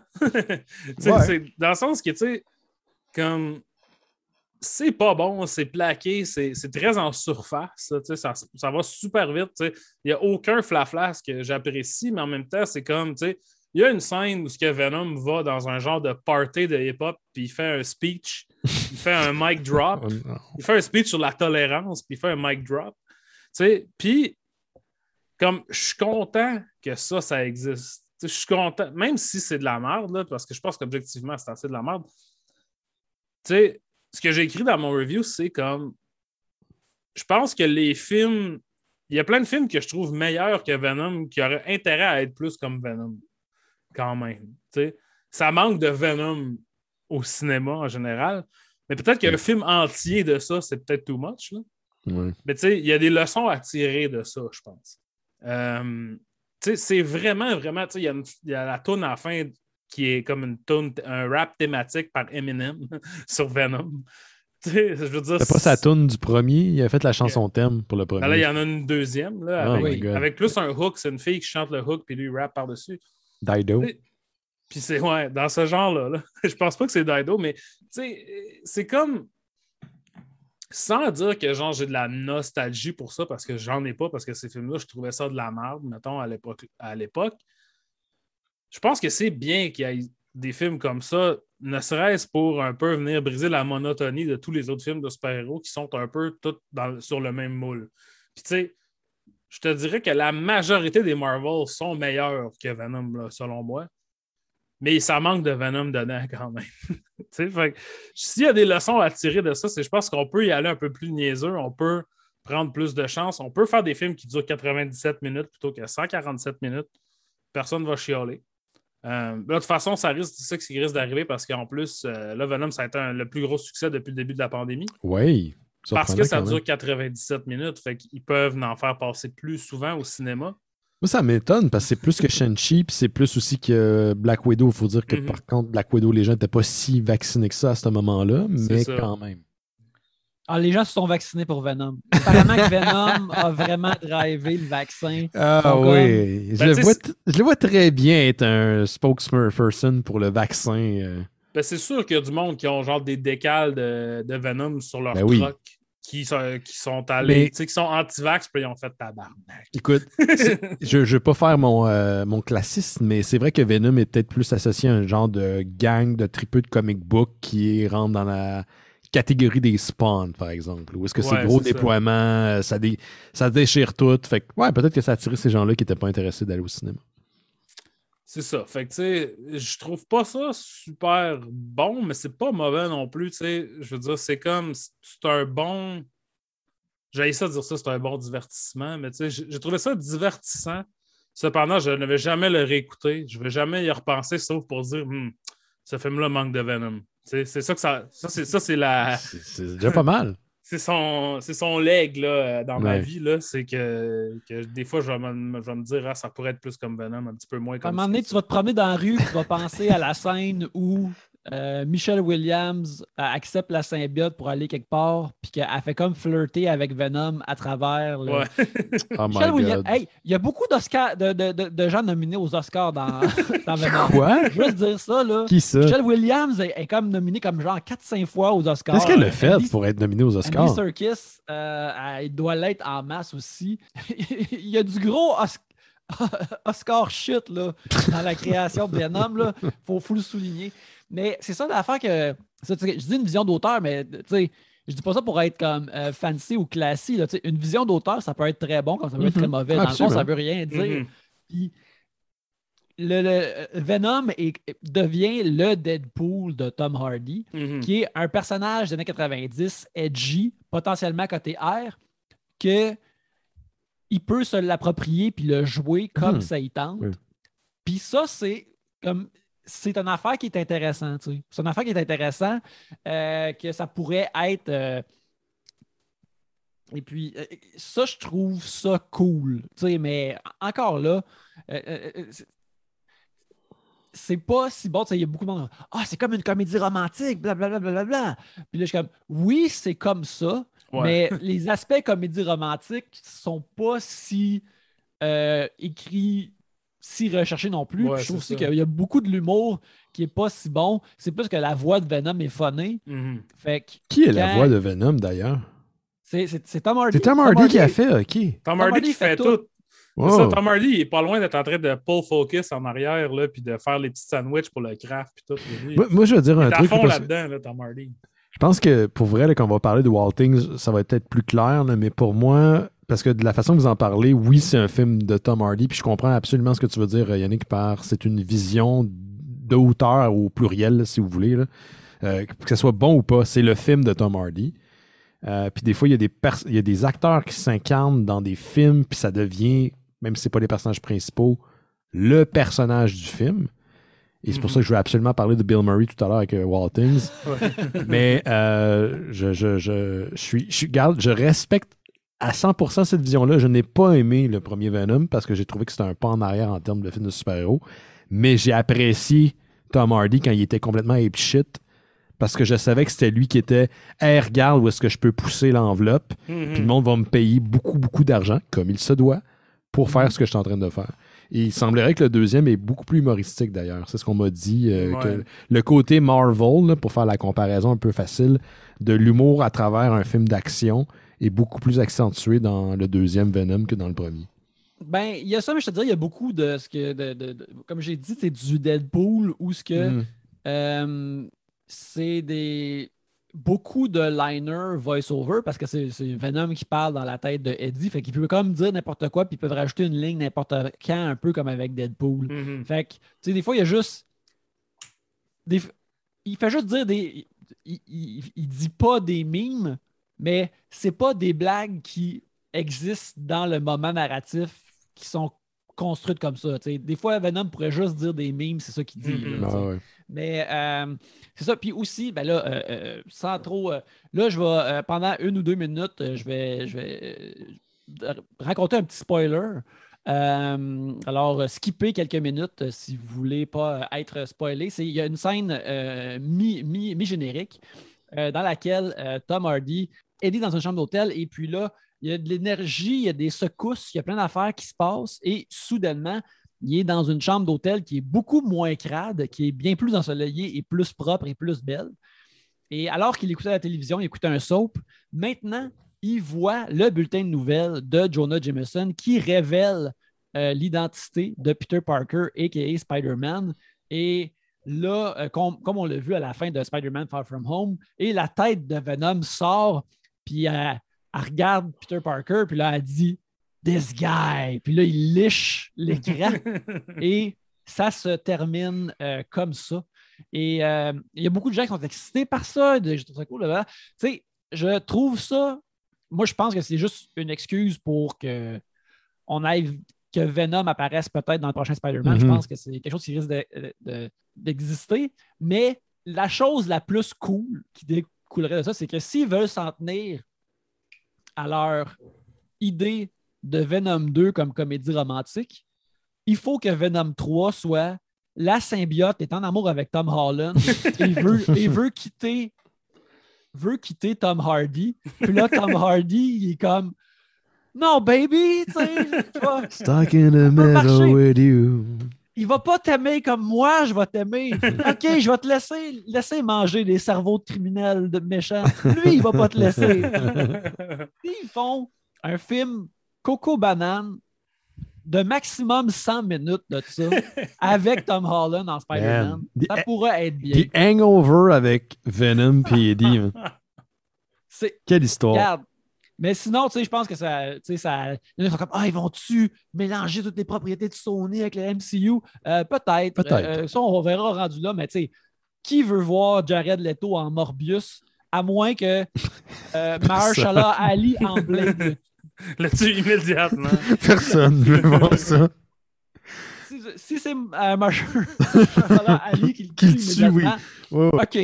Number one, euh, un autre Oscar pour lui. Je peux- je a pas. Vas-y. Vas-y. Euh, J'allais juste dire un truc parce que un- oui, j'étais un fan de comic book, mais je- puis il y a le côté où je peux reconnaître le côté les facettes très anales des fans de comics que je ne pense pas avoir. genre.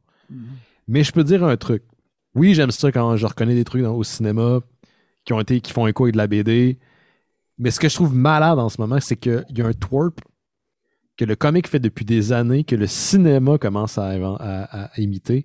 C'est l'idée que quand des propriétés sont achetées par une maison d'édition, on va, on va créer un événement pour les inclure au sein de l'univers. C'est très Mhm. geek, j'adore. Ouais, Mais là, on ouais, fait ça au niveau hollywoodien avec des propriétés puis des sociétés qui vont des milliards de dollars. Et j'adore imaginer des vieux monsieur qui ont toute la gueule des dirigeants de l'OCP dans les années 80 autour d'un boardroom de Disney puis de Sony de se dire Ouais, on va faire un univers consensuel. Juste pour ça, man, je suis content d'être en vie en 2021. Fait que C'est tout ce que j'avais à rajouter. Qu'un vieux monsieur doive essayer de comprendre pourquoi que Oui. faut donner des millions à Disney pour que Craven puisse se battre contre euh, J'adore. Kumail Nanjiani de The Eternals. C'est l'anévrisme que ces vieux monsieur-là vont avoir, ça vaut la peine. Alex, qu'est-ce que tu disais? Ah, je voulais juste dire qu'on a brièvement pensé cette semaine, il y en a que Morbius sortait vendredi. Puis là, on, Oui. on était Oh. désemparés. On sait- parce que, tu sais, ils ont tassé la date plusieurs fois. Ben oui. Je regardais le, le- tu sais, qu'est-ce qui sortait euh, au mois d'octobre. Puis j'étais comme, fuck, Morbius sort le 8. fait que là, j'étais Yannick, Morbius sort cette semaine. On était comme, quoi? On a brièvement failli faire euh, une syncope, les deux. Puis là, finalement, c'est c'est en janvier que ça sort, finalement. Fait Ah ouais, c'est une meilleure date pour ce film. C'est sûr que le 11 janvier, tout le monde va aller voir Morbius. Ben, moi, moi, je l'ai écrit dans mon calendrier. ouais. C'est- C'est c'est- c'est Morbius. Moi, le Day 10 pour janvier, c'est genre lâche ta job pour être sûr de pas dans mon calendrier que je n'ai plus aucun engagement Je suis Morbius Ouais. all the way, baby. Il va arriver avec un- une casquette puis euh, des, des, faux, des fausses dents de Morbius. Non, il n'y a pas de dents. Vous avez des trous Non, dans il y a les pas main. Des trous dans les la mains. comme- chicane avec ma famille à Noël. Genre, je vous ai jamais aimé. Juste pour être sûr que personne va m'empêcher de voir Morbius. Ce que, ce que j'aime vraiment, c'est le scientifique de sang, Michael Morbius, le vampire, le vampire vivant. Euh, oui. Qui, euh, regardez, écoutez, allez sur Disney Plus, écoutez le cartoon de Spider-Man des années Ouais. 90. Écoutez les trois épisodes Ouais. ou les 4-5 épisodes de Michael Mo- de- avec Morbius, ça va être meilleur que le film. Clairement. Puis Clairement. dans, ce- dans cet épisode-là, en plus, je pense que Blade il est là. Mhm. Il, il tire avec des guns d'énergie solaire. Oui, c'est qu'il pouvait pas. fucking sick. il- Dans la série Spider-Man des années 90, il pouvait pas utiliser des guns. Mais du monde mourait, puis le monde recevait des affaires en pleine gueule. Mais c'était des fusils de laser. Ça fait juste bien mal. laser, Ouais, ça allait bien. Parlant de ça, je là, genre, euh, pas digresser, mais j'ai regardé Daybreakers, le film avec Ethan Hawke puis euh, Willem Dafoe, qui est un film de vampire. Là. J'avais eu ça dans le temps. Puis dans ça, il y a, il y a comme euh, un- un- une histoire du plot, c'est que tout le monde est rendu un vampire, il y a très peu d'humains. Puis une des façons qui euh, redeviennent humains, c'est de s'exposer à la lumière, au soleil. Fait que t'as comme plusieurs scènes de gens qui sont juste en feu. Ils sont constamment en feu. Il y a aussi un doute à un moment donné, parce qu'ils veulent trouver un sang synthétique pour remplacer. Parce que le bon a besoin de boire de sang, mais là, il a pas assez d'humains pour faire du sang. Fait injecte du sang synthétique dans, dans un vampire. Là, il vomit partout, genre. Là, il est comme Ah, ah, ok, je suis correct. Là, il explose. c'est vraiment sick. Le film est juste correct, mais genre, il y a des- vraiment des bonnes affaires de Ouais. monde de vampires là-dedans. Là. Fait Morbius, je pense pas que ça va ressembler à ça, malheureusement. Non, ben regarde là, on, on est dans, dans, dans- dans, euh, on est sur l'avenue des vampires en ce moment. On parle de- des- des vampires, des affaires de vampires qu'on Mhm. voit. Euh, je suis en train de regarder la troisième saison de What We Do in the Shadows. Ah oui, c'est revenu. ça. euh, ben, c'est c'est, euh, c'est un show qui est déjà très bon. Et je te dirais que la troisième saison est, est- est la meilleure à date. Euh, ils trouvent à craquer des, des- Ils ont comme. Les vampires maintenant ont des responsabilités euh, que ils ignorent, fait que ça rend tout, tout ça plus drôle. Puis l'épisode que je viens d'écouter, c'est qu'ils vont euh, tout en gang ensemble euh, à Atlantic City euh, pour un week-end. Et euh, c'est bon, c'est merveilleux. Euh, euh, fait que, What We Do in the Shadows, si vous ne l'avez pas encore écouté, euh, le film est très bon Mhm. et la série l'est tout autant, euh, même si c'est- différent. Les, la façon qui, qui tergiverse du film sont toutes pour créer un meilleur show télé. C'est Très, très bon. C'est sur FX, hein, c'est ça? Oui, c'est sur FX. Pour parler de notre film de la semaine qui, euh, qui euh, sizzle tel du bacon. Kevin Bacon. Dans la poêle. Euh, bien sûr, on parle de Wild Things, un film réalisé par John McNaughton et euh, écrit par Steven Peters, qui met en vedette euh, Kevin Bacon, Denise Richards, Matt Dillon et Neve Campbell, ainsi que Bill Murray. Écoute, Oui. on, suit, on arrive, la caméra vole et nous amène dans la Floride, euh, sur l'eau et euh, subséquemment dans les marais où c'est euh, crotté, sale et où on voit des alligators euh, que dans son review, euh, Roger Ebert a dit semble savoir quelque chose qu'on ne sait pas au sujet euh, du film qu'on s'apprête à voir. Sac. Ok, oui. Je l'avais jamais vu de même, mais c'est vrai. à travers ce film, on rencontre rapidement. Le film se met. euh, un film euh, qui est euh, suant et sensuel nous met déjà au défi de ne pas nous toucher alors qu'on voit Matt Dillon sur un fanboat. Mhm. Quel fanboat. Qui est incroyable. Je veux dire, moi, j'avais besoin d'une fan pour me être euh, avoir de l'air frais. Euh, mais on suit justement euh, euh, Matt Dillon qui euh, joue euh, un, un- un- un- et qui s'appelle Sam, qui joue un, un, un- un- Un orienteur, guide, oui. un orienteur scolaire. Oui, qui, qui- qui a un beau bol de cristal dans son bureau est- sur lequel il est écrit éducateur de l'année.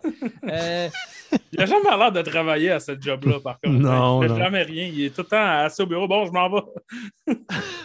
je m'en vais, je reviens, je, je- je- je donne des cours de bateau. Je veux dire, c'est crédible qu'il y ait des cours de bateau en Floride, mais en tout cas. Ouais. Euh, bref, c'est ça. Il est un orienteur et euh, mais m'a dit qu'est-ce qui oriente? Le désir sexuel des jeunes dames à son école, Mhm, dont mhm. une de ces jeunes dames qui euh, s'appelle Kelly, euh, qui est jouée par Denise Richards, qui est euh, la jeune fille euh, d'une richissime demoiselle qui, euh, jadis, euh, avait des relations sexuelles avec euh, Sam. Euh, alors que cette dernière décide de se rapprocher de lui, euh, elle, euh, elle va dans un twist sorti de la vieille série euh, Super Samplon, décide d'aller faire un lavoto euh, direct chez lui pour faire monter des fonds. Mais m'a dire, elle faisait monter autre chose. Et, et par la suite, ils ont. Elle semble vouloir initier une rencontre sexuelle et par la suite, ça coupe. On ne sait pas exactement euh, ce qui se passe. C'est le premier de nombreux fondus au noir que ce film nous offre, euh, qui lui donne une facture tout de même. euh, thriller, film de la semaine, cheapette de Mhm. télévision. Euh, Ouais. Après cette rencontre, euh, Kelly euh, dit, euh, euh, révèle à sa mère qu'elle a été agressée sexuellement euh, par Sam. Il est traîné devant la cour et il, va chercher, il perd sa job, il va chercher le conseil d'un avocat extrêmement véreux qui s'appelle Ken, joué par Bill, euh, par Bill Murray. Et à travers tout ça, Bill Murray est convaincu qu'il n'y a aucune base à ça, qu'ils ne pourront jamais prouver que Sam est bel et bien un agresseur sexuel. Mais on découvre euh, une autre étudiante euh, de l'école, Suzy, qui est jouée par Dave Campbell, qui, elle, révèle qu'elle a, elle aussi, été en relation sexuelle avec Sam et elle donne des preuves euh, incriminantes. Alors, elle est son témoignage en cours, mais coup de théâtre, les amis. En cours, elle révèle qu'elle n'a pas qu'elle n'a pas couché avec, euh, elle n'a pas plutôt subi euh, de, de- de rapports sexuels avec euh, Sam. Et ça permet à Sam, premièrement, d'être plus ou moins blanchi légalement de tout ça, mais ça le permet aussi de euh, contre-poursuivre la mère de Kelly et de pouvoir euh, euh, gagner ses millions de dollars. Et certains vont dire, c'est un film des années 90, euh, on doit arriver à la fin euh, du film. Mais non, tout ça arrive Ça, à, à la 51e minute. ça, c'est le premier film. film dans le film. Et c'est alors qu'on euh, découvre plus tard que dans une chambre d'hôtel, ma foi euh, suante et euh, sale, Ah oui. que Sam rencontre Suzy et Kelly et que les trois sont de mèche dans euh, un, un triangle sexuel et une, un- une- une arnaque qui a permis à Sam de voler l'argent de la mère de Kelly et qu'ils partageront tout cet argent ensemble-là. Et certains diraient, ma foi, quel gros twist. Ça doit sans doute être le dernier twist de ce film. Mais non, les amis, c'est twist par-dessus twist, par-dessus twist, par-dessus twist, et ça Mhm. continue. Et je- veux. Premièrement, j'ai j'ai- j'ai, euh, checké un, art- il y a un article de chez Serrano de The Ringer euh, qui a dit qu'il y, a- il y a 12 twists dans le reste du film, C'est vrai. comme ça. C'est vrai. Et je ne vais pas toutes les énumérer, mais c'est à, à partir de ça que euh, Wild Things commence vraiment à, comme on dit, cuire avec du gaz. et, là, là, vraiment, c'est les- ça devient encore plus sale, encore plus sexu, encore plus euh, fourbe et twisté. Et euh, c'est ça qui donne, euh, ma foi, le- les épices, le sel, la saveur à, à- Mm. à ce gros steak euh, de, de- de film-là. Euh, Benoît, toi qui Yes. nous as conseillé, qui nous a parlé de Wild Things, Yes. euh, qu'est-ce que tu as pensé de ce, ce- ce néo-noir érotico-trash? C'est fucked up, mais j'ai l'impression de pouvoir dire mon appréciation du film, c'est que je dois expliquer un peu que j'ai vu le film en 98 quand il est sorti, puis je l'ai apprécié pour des raisons très, très évidentes d'un adolescent des années 90. Euh, oui, je veux dire, comme. euh, C'est très sexu, là. Ouais, ben, Neve Campbell, à cette époque-là, elle, elle- elle- elle venait de faire Scream, Ouais. mais elle voulait briser. Mhm. Avant, elle avait fait Party of Five à TV. Fait que, tu sais, elle Mhm. voulait comme briser son, son moule de Good Girl. Good girl, ouais, c'est ça. Puis il y a Denise Richards qui, euh, tu parles des 90, a de l'air d'un- d'un personnage dessiné par Michael Turner ou, Ou Jeff Scott Campbell, ouais, c'est ça. Pour de vrai, Pour ça- vrai, ça on- ça n'a aucun sens. Ouais. Euh, mais, mais ironiquement, c'est ça, je dis, je suis tombé, j'aime ça faire ça des fois, essayer de tomber sur un truc random, puis de m'éloigner de ce qui est disponible sur Netflix ou Crave, whatever. Puis je suis tombé sur ce film-là un peu, euh, un peu en boisson de soirée en me disant, qu'est-ce qu'est-ce que j'écoute là? J'étais curé d'écouter tout le temps les, mêmes affaires. J'ai dit, Hey, j'aurais écouté Wild Things. Puis le film part, puis t'as bien décrit la séquence où t'as le personnage de Matt Dillon, Sam Lombardo, qui est en, espèce d'overboard dans les, le- les marais de la Floride. Puis c'est une scène qui revient souvent, tu sais. Puis là, j'ai fait, OK, ce qui m'a OK, au-delà de ma curiosité d'adulte euh, maintenant qu'il y a des années derrière la cravate, c'est comme la musique, man, m'a OK. La musique était beaucoup trop, en guillemets, radiophonique ici, intelligente et intrigante pour que je puisse faire Ah, fuck off, je passe à autre chose. Puis le film, plus ça va, plus il est encore très. Moi, personnellement, j'ai vraiment aimé ça. Je sais pas à quel point vous, vous avez apprécié.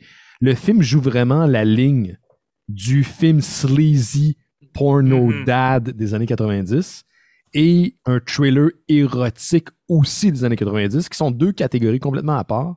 Mais ce qui m'étonne, ce qui me fait capoter en fait en écoutant ce film-là, c'est à quel point Bill Murray was on the joke. Et tout le long, c'est Bill Murray, en tout cas le personnage de Bill Murray qui joue un avocat véreux dans le film, détonne tellement du reste. Puis c'est presque un méta-personnage au reste du récit. Puis pour ça. J'ai aimé le récit, mais j'ai encore plus aimé que j'ai eu l'impression que Bill Murray savait à quel point on était en train d'essayer de faire une passe de cash sur l'hormone puis la curiosité, curiosité des années 90. Puis c'est lui qui se fait du fun avec ça. Puis je l'ai réécouté hier, genre, juste pour me remettre dans le bain au complet. Puis c'est la même chose. Tout le long, je regarde Bill Murray, ce qu'il fait en background, ses réactions qui sont cartoon, quand le reste est super dramatique, puis voire même tragique. Puis t'as lui qui fait des high rolls, puis ses réactions. C'est Ben ouais. c'est Roger Rabbit au sein d'un d'un thriller érotique. Ce qui- Ce qui est vraiment drôle, c'est que moi, ce qui m'a fait rire le plus, ce que Bill Murray fait, c'est quand ils sont au tribunal, puis là, le, le, le juge euh, dit comme Bon, tout le monde se lève, là, il, lui, il dit à la dernière chose, c'est le temps de se lever. Ouais, là. ouais, c'est ça. Oui, C'est hein. ça, exact. Ok, Exact. tu peux t'asseoir. Tout le monde s'assoit. Ok, tu peux t'asseoir. Mais, mais un, un dernier truc, par contre, c'est que je trouve que le, le film se perd en deuxième partie. Dans le deuxième film, il y a tellement de plot twists qu'à un moment donné, tu ne suis plus autant que dans la première, où est-ce que là, c'est quand même bien dirigé. Puis pas, ça n'est pas une expérience qui est désagréable, c'est juste que c'est un peu plus décousu. Puis là, les gens qui aiment pas les. Quand c'est tout cul dans le bec, ils vont avoir de la misère. Mais encore une fois, la... d'ailleurs, il faut que je le mentionne, le compositeur, c'est un George, euh, George Clinton. Sûrement pas de lien avec la famille Clinton qui a aussi fait la tune de la bande sonore de Mortal Kombat et les Santa Claus 2 et 3, ce qui me fait énormément rire. Et je trouve la tune d'intro et qui revient souvent pas cochonne, elle est cochonne. Elle est cochonne. C'est, c'est, c'est- ça straight, man. Une mauvaise fin de semaine avec de la bad booze, mais avec un très bien, un très beau outcome. Fait que j'ai bien aimé ça. Écoute, Ben, quand tu parlais de la musique, moi, je pensais que tu parlais du qu'on entend back-to-back euh, Semi-Charm Kind of Life de puis, euh, euh, Why Can't We Be Friends de Smash Mouth? On entend quasiment à 10 secondes Ouais, ouais. Je l'ai noté, j'ai marqué deux tunes des années 90 en 10 secondes euh, à l'époque où Smash Mouth vivait pas juste dans les films de Shrek. Mais tu sais, j'ai littéralement dit, je le regardais, j'ai dit à Marie-Lise, après Sammy Charm Card Life, j'ai dit, ah, Steve, il va y avoir du ska dans ce film-là, probablement. Instantanément, il y avait du ska. Genre, j'ai jamais été aussi bien timé dans un call par rapport. hein. mais, euh, mais ouais, ben, moi, je voulais rajouter, ben, je suis pas mal d'accord avec vous. Là. Moi, j'aime, mais moi, je trouve que la deuxième partie du film, c'est là que ça lève vraiment parce que dans la première partie, surtout maintenant, mettons en 2021, t'es comme, ça se peut pas que le film soit juste comme, ah, les filles mentent pour des agressions sexuelles, puis, tu sais, on va bénéficier. Puis là, ça devient tellement, tu sais, comme euh, l'année passée, Yannick, on a fait plusieurs films noirs, là, tu sais. Puis c'est comme une parodie de film noir parce que là, t'es comme, je sais pas c'est qui le Patty. Tu sais, dans un film noir, il y a tout le temps, il y a la femme fatale, il y a le Patty, il y a le. Là, t'es comme, le Patty arrête pas de changer. Mhm. Puis, Puis, euh, Le- pour, t'as pour même les pas gens, parlé non, le, le- ouais, oui. le Patty, c'est la, la personne qui, qui- qui se fait damer le pion dans une conspiration. C'est lui qui va être pogné coupable à la fin et qui va être dans la merde après tout ça. C'est que le gars un peu euh, nunuche, whatever, qui se fait enfirouaper dans un plan par une fille parce que lui, tu sais. Mais dans ça, ça ne cesse de changer. Ouais. C'est comme. Moi, je pense que je dire, tout ça, c'est voulu, là. Le film est écrit de façon à constamment one-upper ses propres affaires. Puis, tu sais, moi, ce que je trouve, l'affaire que, tu sais, il y a beaucoup de bonnes jokes dedans, mais la meilleure joke, c'est que le film finit, puis pendant les credits, il y a trois nouveaux twists. Le film, continuellement, est comme là aussi, il y a ça aussi. Il y a ça. Là, t'es comme, hey, arrête, Asti! Genre, c'est comme. Attends, attends, attends, c'est quoi les trois nouveaux twists? Parce que je connais celui avec Bill Murray, mais il y en a-tu deux autres après? Il y en a deux autres avant. Il y a, il y a comme. Ah, c'est oui. qu'en fait, le film est comme la fin. Il est réalisé par Mhm. John McNaughton. Puis là, il continue à t'expliquer des affaires. Parce que c'est tellement compliqué. Puis il y a tellement d'affaires qui se sont passées qui sont comme le film ne peut pas contenir ça. Il faut qu'on commence. Il faut qu'on embarque dans, dans le générique un jour. Sinon, on va jamais y arriver, les chums. C'est ça, ouais. Puis, puis, tu sais, euh, qu'est-ce que j'ai dit? Ah oui, puis là, une autre affaire que je trouve vraiment drôle, c'est qu'à un moment donné, il y a un shot de réaction d'un un raton laveur. un raton oui. laveur dans un arbre qui regarde qu'est-ce qui se passe. Il y, a, il y a- il y a un raton laveur qui regarde Matt Dillon se faire bardasser par Oui. quelqu'un d'autre. c'est ça, je me souviens de ça. tu sais, je veux dire, tu sais, comme- c'est clair. Moi, c'est ça, tu sais, comme on parlait, je pense qu'on a parlé de ça, peut-être que c'était pas euh, sur- euh, enregistré, mais il y a des films de quand on était plus jeune que peut-être c'était plus dur de saisir le niveau à cette époque-là, tu sais. Mhm. Mais quand tu regardes Wild Things, moi, je, suis- je plus jeune que vous autres un peu, fait que moi, Wild Things, j'avais genre 12 ans. Fait que, je- pour ça, je ne l'ai jamais vu. Je pense que c'était comme. Il n'y avait pas de façon vraiment de. que quelqu'un le loue à- pour moi.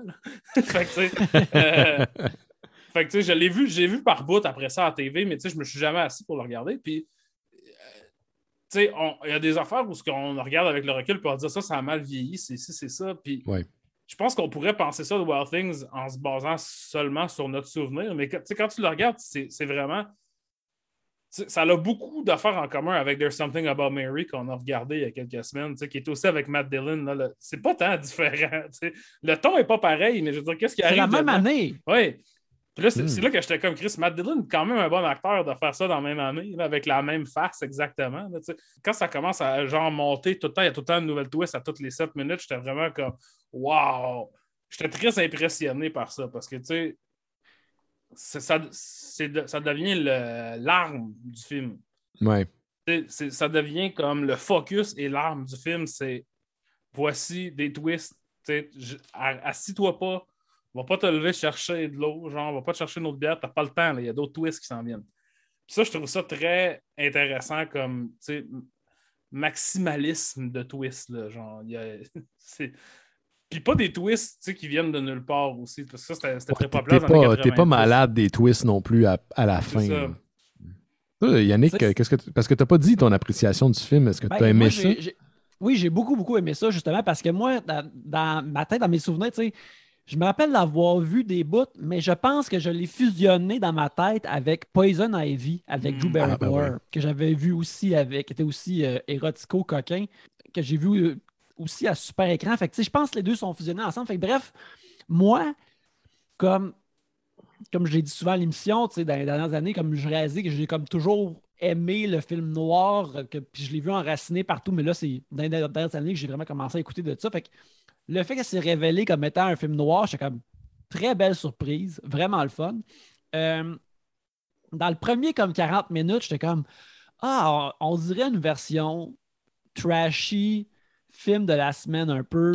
On dirait, c'est très Beverly Hills 90210, euh, qui, dans le fond, tu sais, en, là, en 98, ça devait être terminé depuis un bout, mais c'est encore comme l'image dominante de des beaux ados à TV, tu sais. Fait que, avant que ça commence à twister pour la première fois, je suis comme, OK, c'est- ordinaire, mais les, les- acteurs sont bons, tu sais. Neve Campbell est, est- est- est- est vraiment comme en- est vraiment dedans, là. Tu vois qu'elle veut vraiment se montrer comme que non, je peux faire d'autres affaires qu'être une fille sage. Euh, fait que j'ai bien aimé ça, mais quand ça commençait à twister, je suis comme, dans ma review, ma review Letterboxd, j'ai jamais vu un film s'améliorer s'améliorer tout le temps en refusant Ouais, de terminer. Ouais. c'est ça. Parce que c'est comme, non, non, comme tu dis, Alex, un autre twist. Ah non, il y en a une autre. Il y en a un, un autre. Puis, ça. sur, sur Letterboxd, comment j'ai décrit ça, c'est tu sais, quand tu vas au restaurant, puis là, il commence à, à te poivrer, puis tu dis d'arrêter, là, il arrête pas. Fait que là, t'as juste ton, t'as ton repas, puis c'est juste plein de poivre. Il te passe la poivrière au complet de Ouais. twist sur ton repas, puis c'est juste comme, waouh, d'accord, puis là, t'éternues.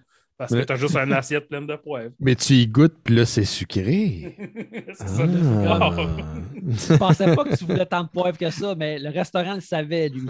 Puis, je te dirais que la, la seule affaire, puis j'ai checké ça un peu, j'ai checké des entrevues un peu, Mhm. Euh, la seule affaire qui me, que j'ai trouvé légèrement décevante du film, c'est que plus tard euh, dans le film, on. Tu sais, Là, même Kevin Bacon est dans l'imbroglio, puis lui aussi est dans les magouilles. Quand ils se retrouvent tous les deux euh, en République dominicaine, C'est pas clair où est-ce qu'ils sont. Quelque Je pense que oui, c'est ça. vaguement dans le sud, entre guillemets, Le là. sud des États-Unis. le, le sud de la Floride, là, Mhm. plus, ils sont plus en Floride. Puis quand ils. Premièrement, Kevin Bacon, qui, qui- on, on y voit un peu le. le Ouais, on y voit les fesses. instant. Non, on, on, on voit la on fesse. y voit on- le pénis. Ah, on voit le pénis, hein. On y voit straight up Regarde. le pénis. Pas vu. C'est peut-être pas dans le code de CTV, là, mais. Non, moi, je l'ai regardé sur, je l'ai regardé sur CTV. T'as-tu regardé sur. CTV? Ah ouais. OK. Les stats euh, de CTV ont augmenté de deux views ce mois-ci.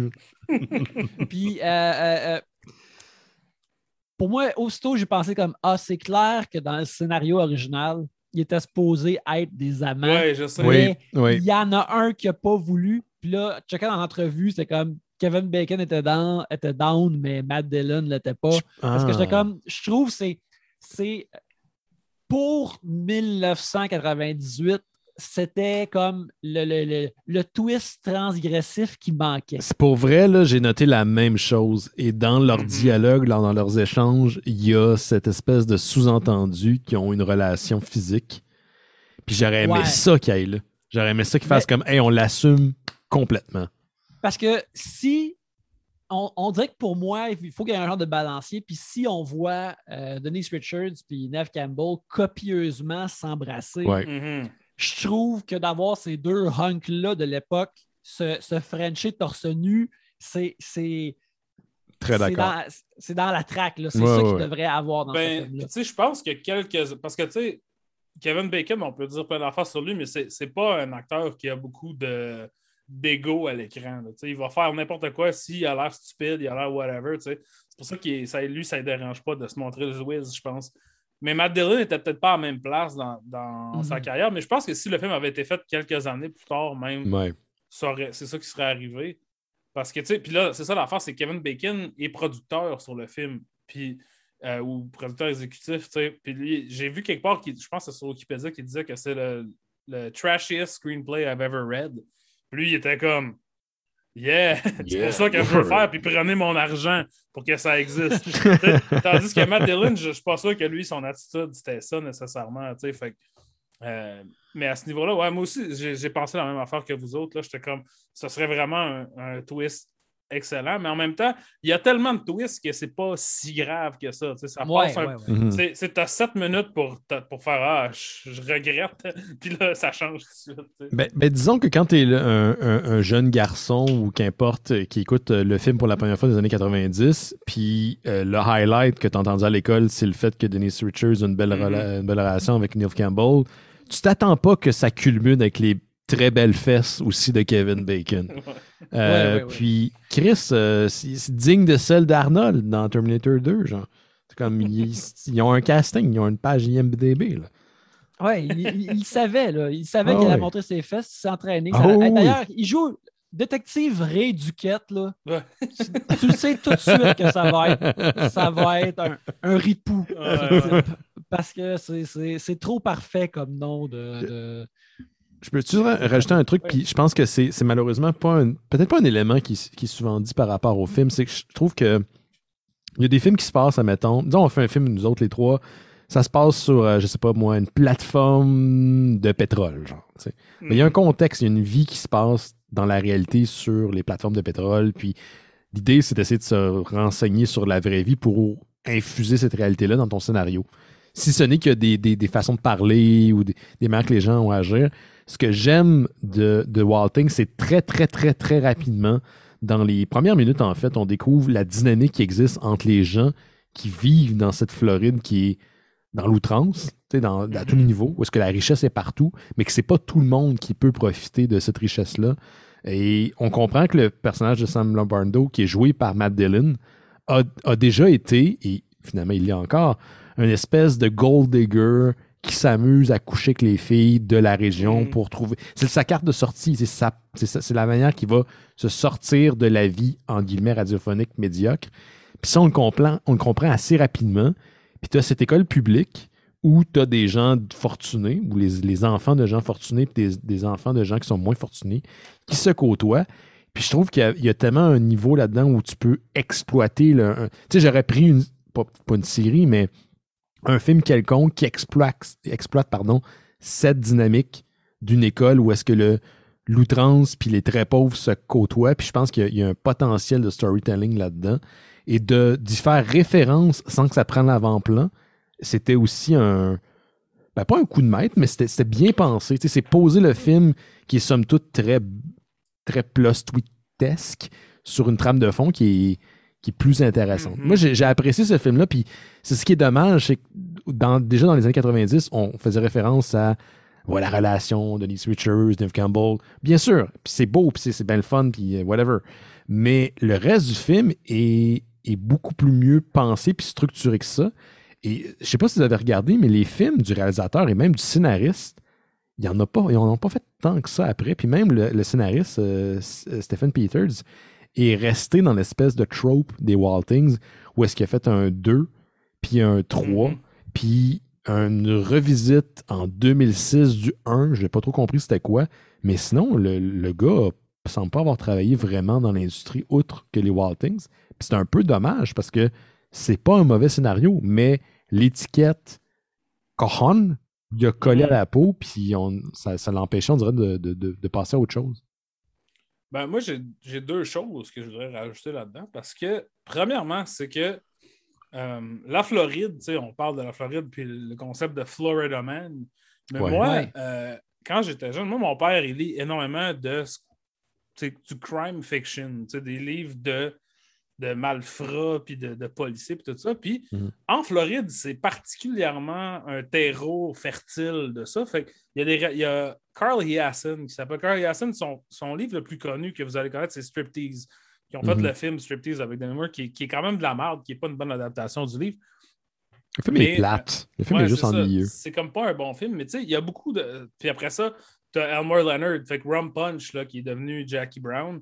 Ça, ça se passe en Floride. Tu as John D. McDonald, là, Travis McGee, qui est un gars en, camisole, euh, pas en camisole, en chemise hawaïenne, qui vit sur un bateau. Tu sais, as Charles Williford, Miami Blues. Ça, ils ont fait un film aussi avec euh, Alec Baldwin Alec Baldwin. et Jennifer Jason Lee. Tu sais Hmm. c'est comme, c'est vraiment, c'est une place weird, ça a toujours été weird. Et justement, ce que, ce que tu décrivais, Ben, la, la, la dichotomie entre les riches et les pauvres, puis comme le fait que le monde qui sont riches, c'est pas pour rien, Donald Trump, il, a- il a une grosse, il va en Floride, il passe tout son temps en Floride. C'est très Trump, Wild Things, c'est très Trumpesque dans un sens. Ouais. là. Tu sais, le, Ouais. le, le clinquant, puis le pas de classe, puis tu sais, que quand t'as tellement d'argent, c'est pas grave si t'as pas de classe. Ouais, c'est la cité, c'est la, c'est la, la the land que tout est permis. genre. C'est le Mhm. pays dans lequel tout est permis. Fait que moi, j'ai vraiment, je vois vraiment Wild Things, puis je pensais pas ça avant de l'avoir vu, là, dans la mouvance de ces trucs-là. Le personnage de Matt Dillon, un genre de bon à rien, homme à tout faire, un peu, qui fait juste comme coaster dans la vie, puis comme il est beau, puis il pogne, mais il est, pas, il est bon à rien. Ça, c'est c'est très un trope de ce genre de roman-là. C'est souvent ça, les, euh, les personnages principaux des romans. Intéressant. Donc, tu sais, je trouve ça intér- Ce que je trouve vraiment hot, en fait, de Wild Things à y penser, c'est que ça ne vient pas d'un livre. Tu sais, c'est que, c'est vraiment une tentative de faire ce genre d'histoire-là au cinéma en sautant. Puis, tu sais, puis, ce qui est hot, c'est que la, manière d'amener les twists est très cinématique. C'est pas. Dans un livre, ça serait pas jusqu'à toutes les 10 pages, il y a un nouveau chapitre, puis ça change. tu sais. C'est comme tu pourrais pas tu as besoin un peu de l'énergie, de la propulsion de- du cinéma pour que ça puisse fonctionner. Mhm. Fait que, à ce sens, c'est peut-être la meilleure adaptation d'un livre ou la meilleure version d'un livre de crime fiction floridien que tu peux faire parce que ça, ça prend avantage des, euh, des qualités ou de, de, qualités tactiles Ouais, ouais. du Je cinéma. comprends ce que tu veux dire. Puis l'autre affaire que j'allais dire, c'est que tu as parlé de- du réalisateur John McNaughton. Fait que premièrement, la semaine prochaine, on regarde un autre film de John McNaughton. On va regarder Ah. Hen- Henry Portrait of a Serial Killer, qui est son premier film, et aussi le premier film de Michael Rooker. Un film qui euh, pas tout le monde aime, tu sais, qui est un film très euh, influent dans le monde de l'horreur à low budget, mais tu sais, qui a été, mettons, surpassé souvent Moi, depuis. mais que, je, mais que je trouve quand même intéressant de par sa. Euh, comme Texas Chainsaw Massacre, mettons, c'est un film qui pue, qui suinte, qui, qui, qui est vraiment pas le fun à regarder.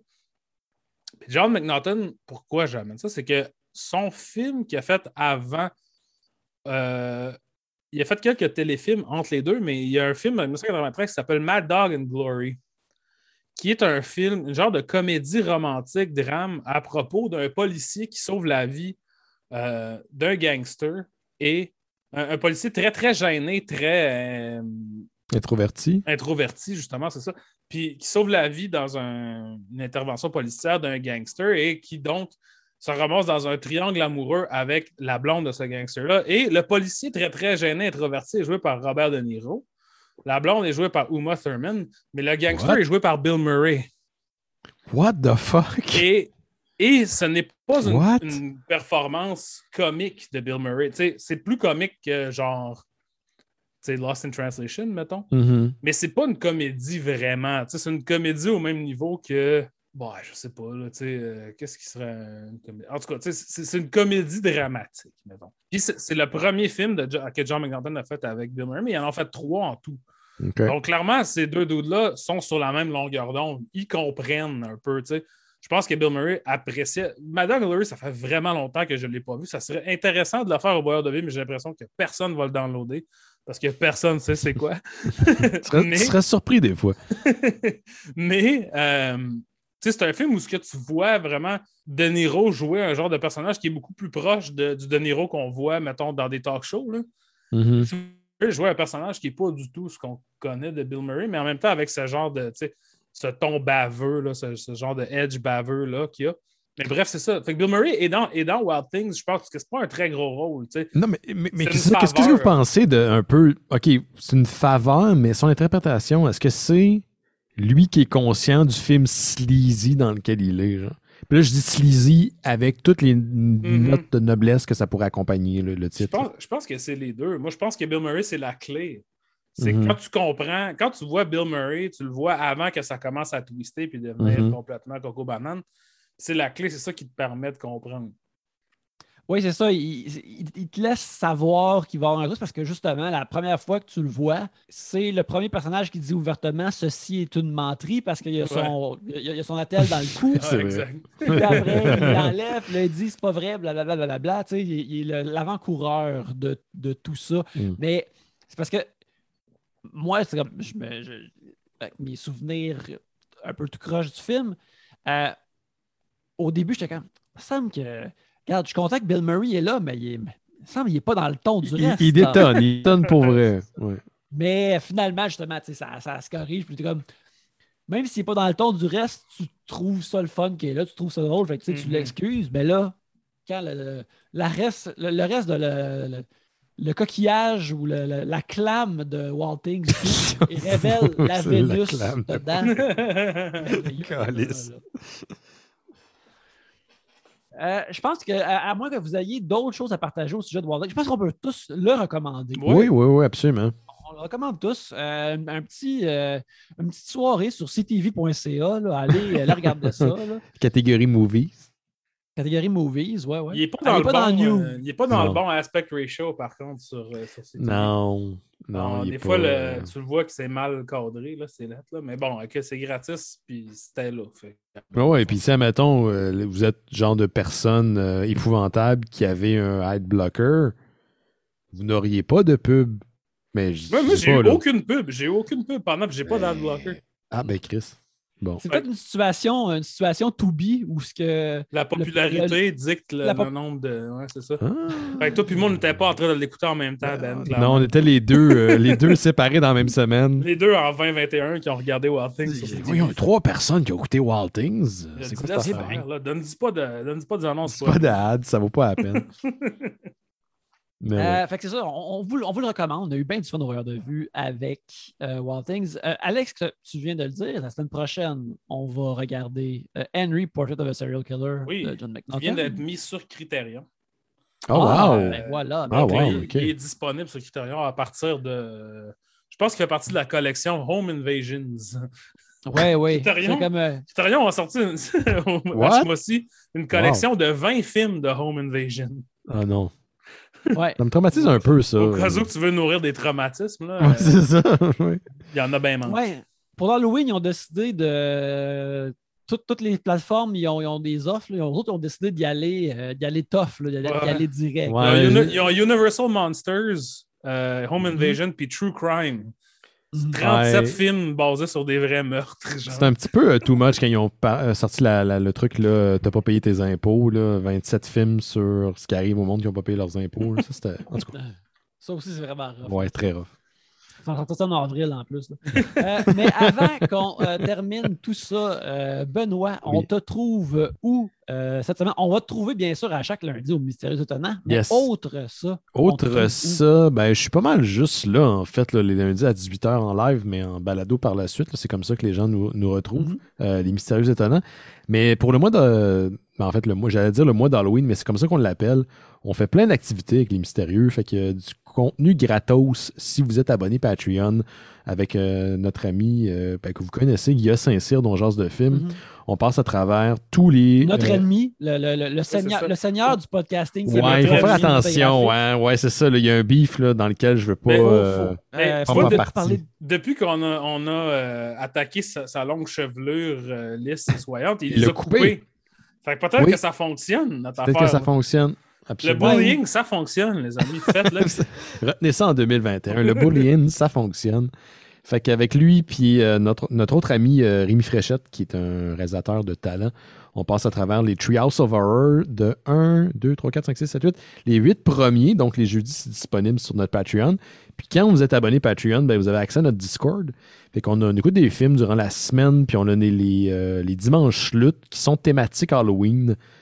Cette, durant le mois, d'ailleurs, le 10 octobre, on va passer au travers de Escape Undertaker ou From the Undertaker. Oui, oui, l'espèce sur de truc avec de Netflix. New Day. Ouais, c'est le- à la On en a parlé là, il y a quelques semaines. Yes, puis j'ai vraiment hâte en fait de- d'écouter ça parce que j'ai- j'aime bien New Day, puis j'avais bien aimé le concept de Bender Snatch, puis on va faire ça en groupe. Puis il y a plein d'affaires, on écoute les Friday the 13, il y a des films le, le- le samedi, il y a bien, bien, bien du stock.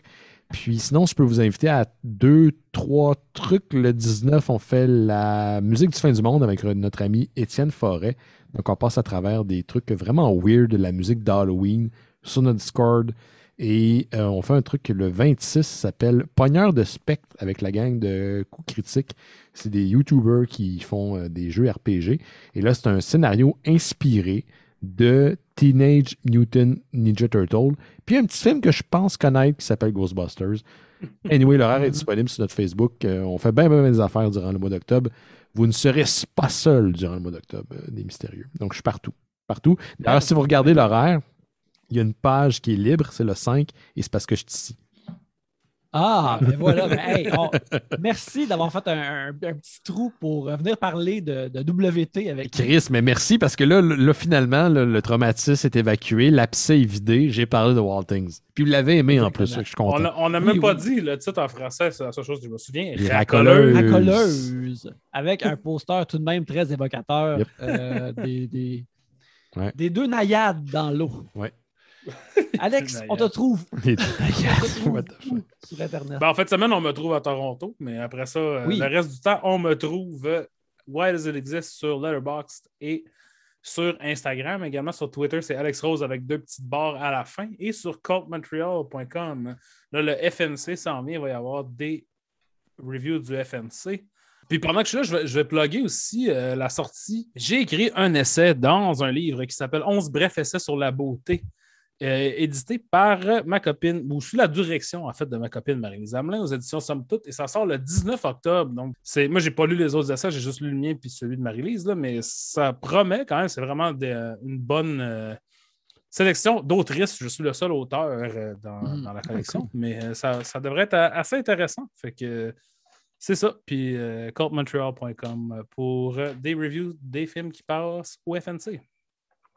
Excellent. Vous pouvez me suivre à Alec Belzil. En ce moment, on est en octobre, alors sur Instagram et sur toutes mes plateformes, je poste des dessins pour Inktober. Euh, à, chaque, jour, un dessin différent, des fois en couleur, des fois en noir et blanc. Ça dépend de mon, mon, emploi du temps si j'ai le temps.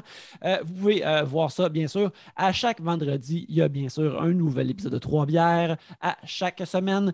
Et aussi, je travaille comme scénariste à la pige pour des jeux vidéo, souvent pour Tribute Games. Et il y a un nouveau jeu publié par Tribute Games qui est sorti la semaine dernière qui s'appelle Steel Assault. Euh, qui est disponible sur Switch et sur euh, Steam PC. C'est de la belle action rapide à la Mega Man X. Alors, vous pouvez hmm. acheter ça dès maintenant. C'est vraiment le fun. Et euh, c'est pas mal ça. Alors, ben, Merci Benoît. Merci à vous autres. Est-ce, que c'est possible, ben je sais pas, peut-être pour les droits d'auteur, ça ne marchera pas, mais de finir sur la toune cochon de genre de Wild Things? on, va voir si Alex peut pas sortir ça, mais avant qu'il puisse patenter ça, on va inviter tout le monde à aller voir une vue. Yeah! yeah.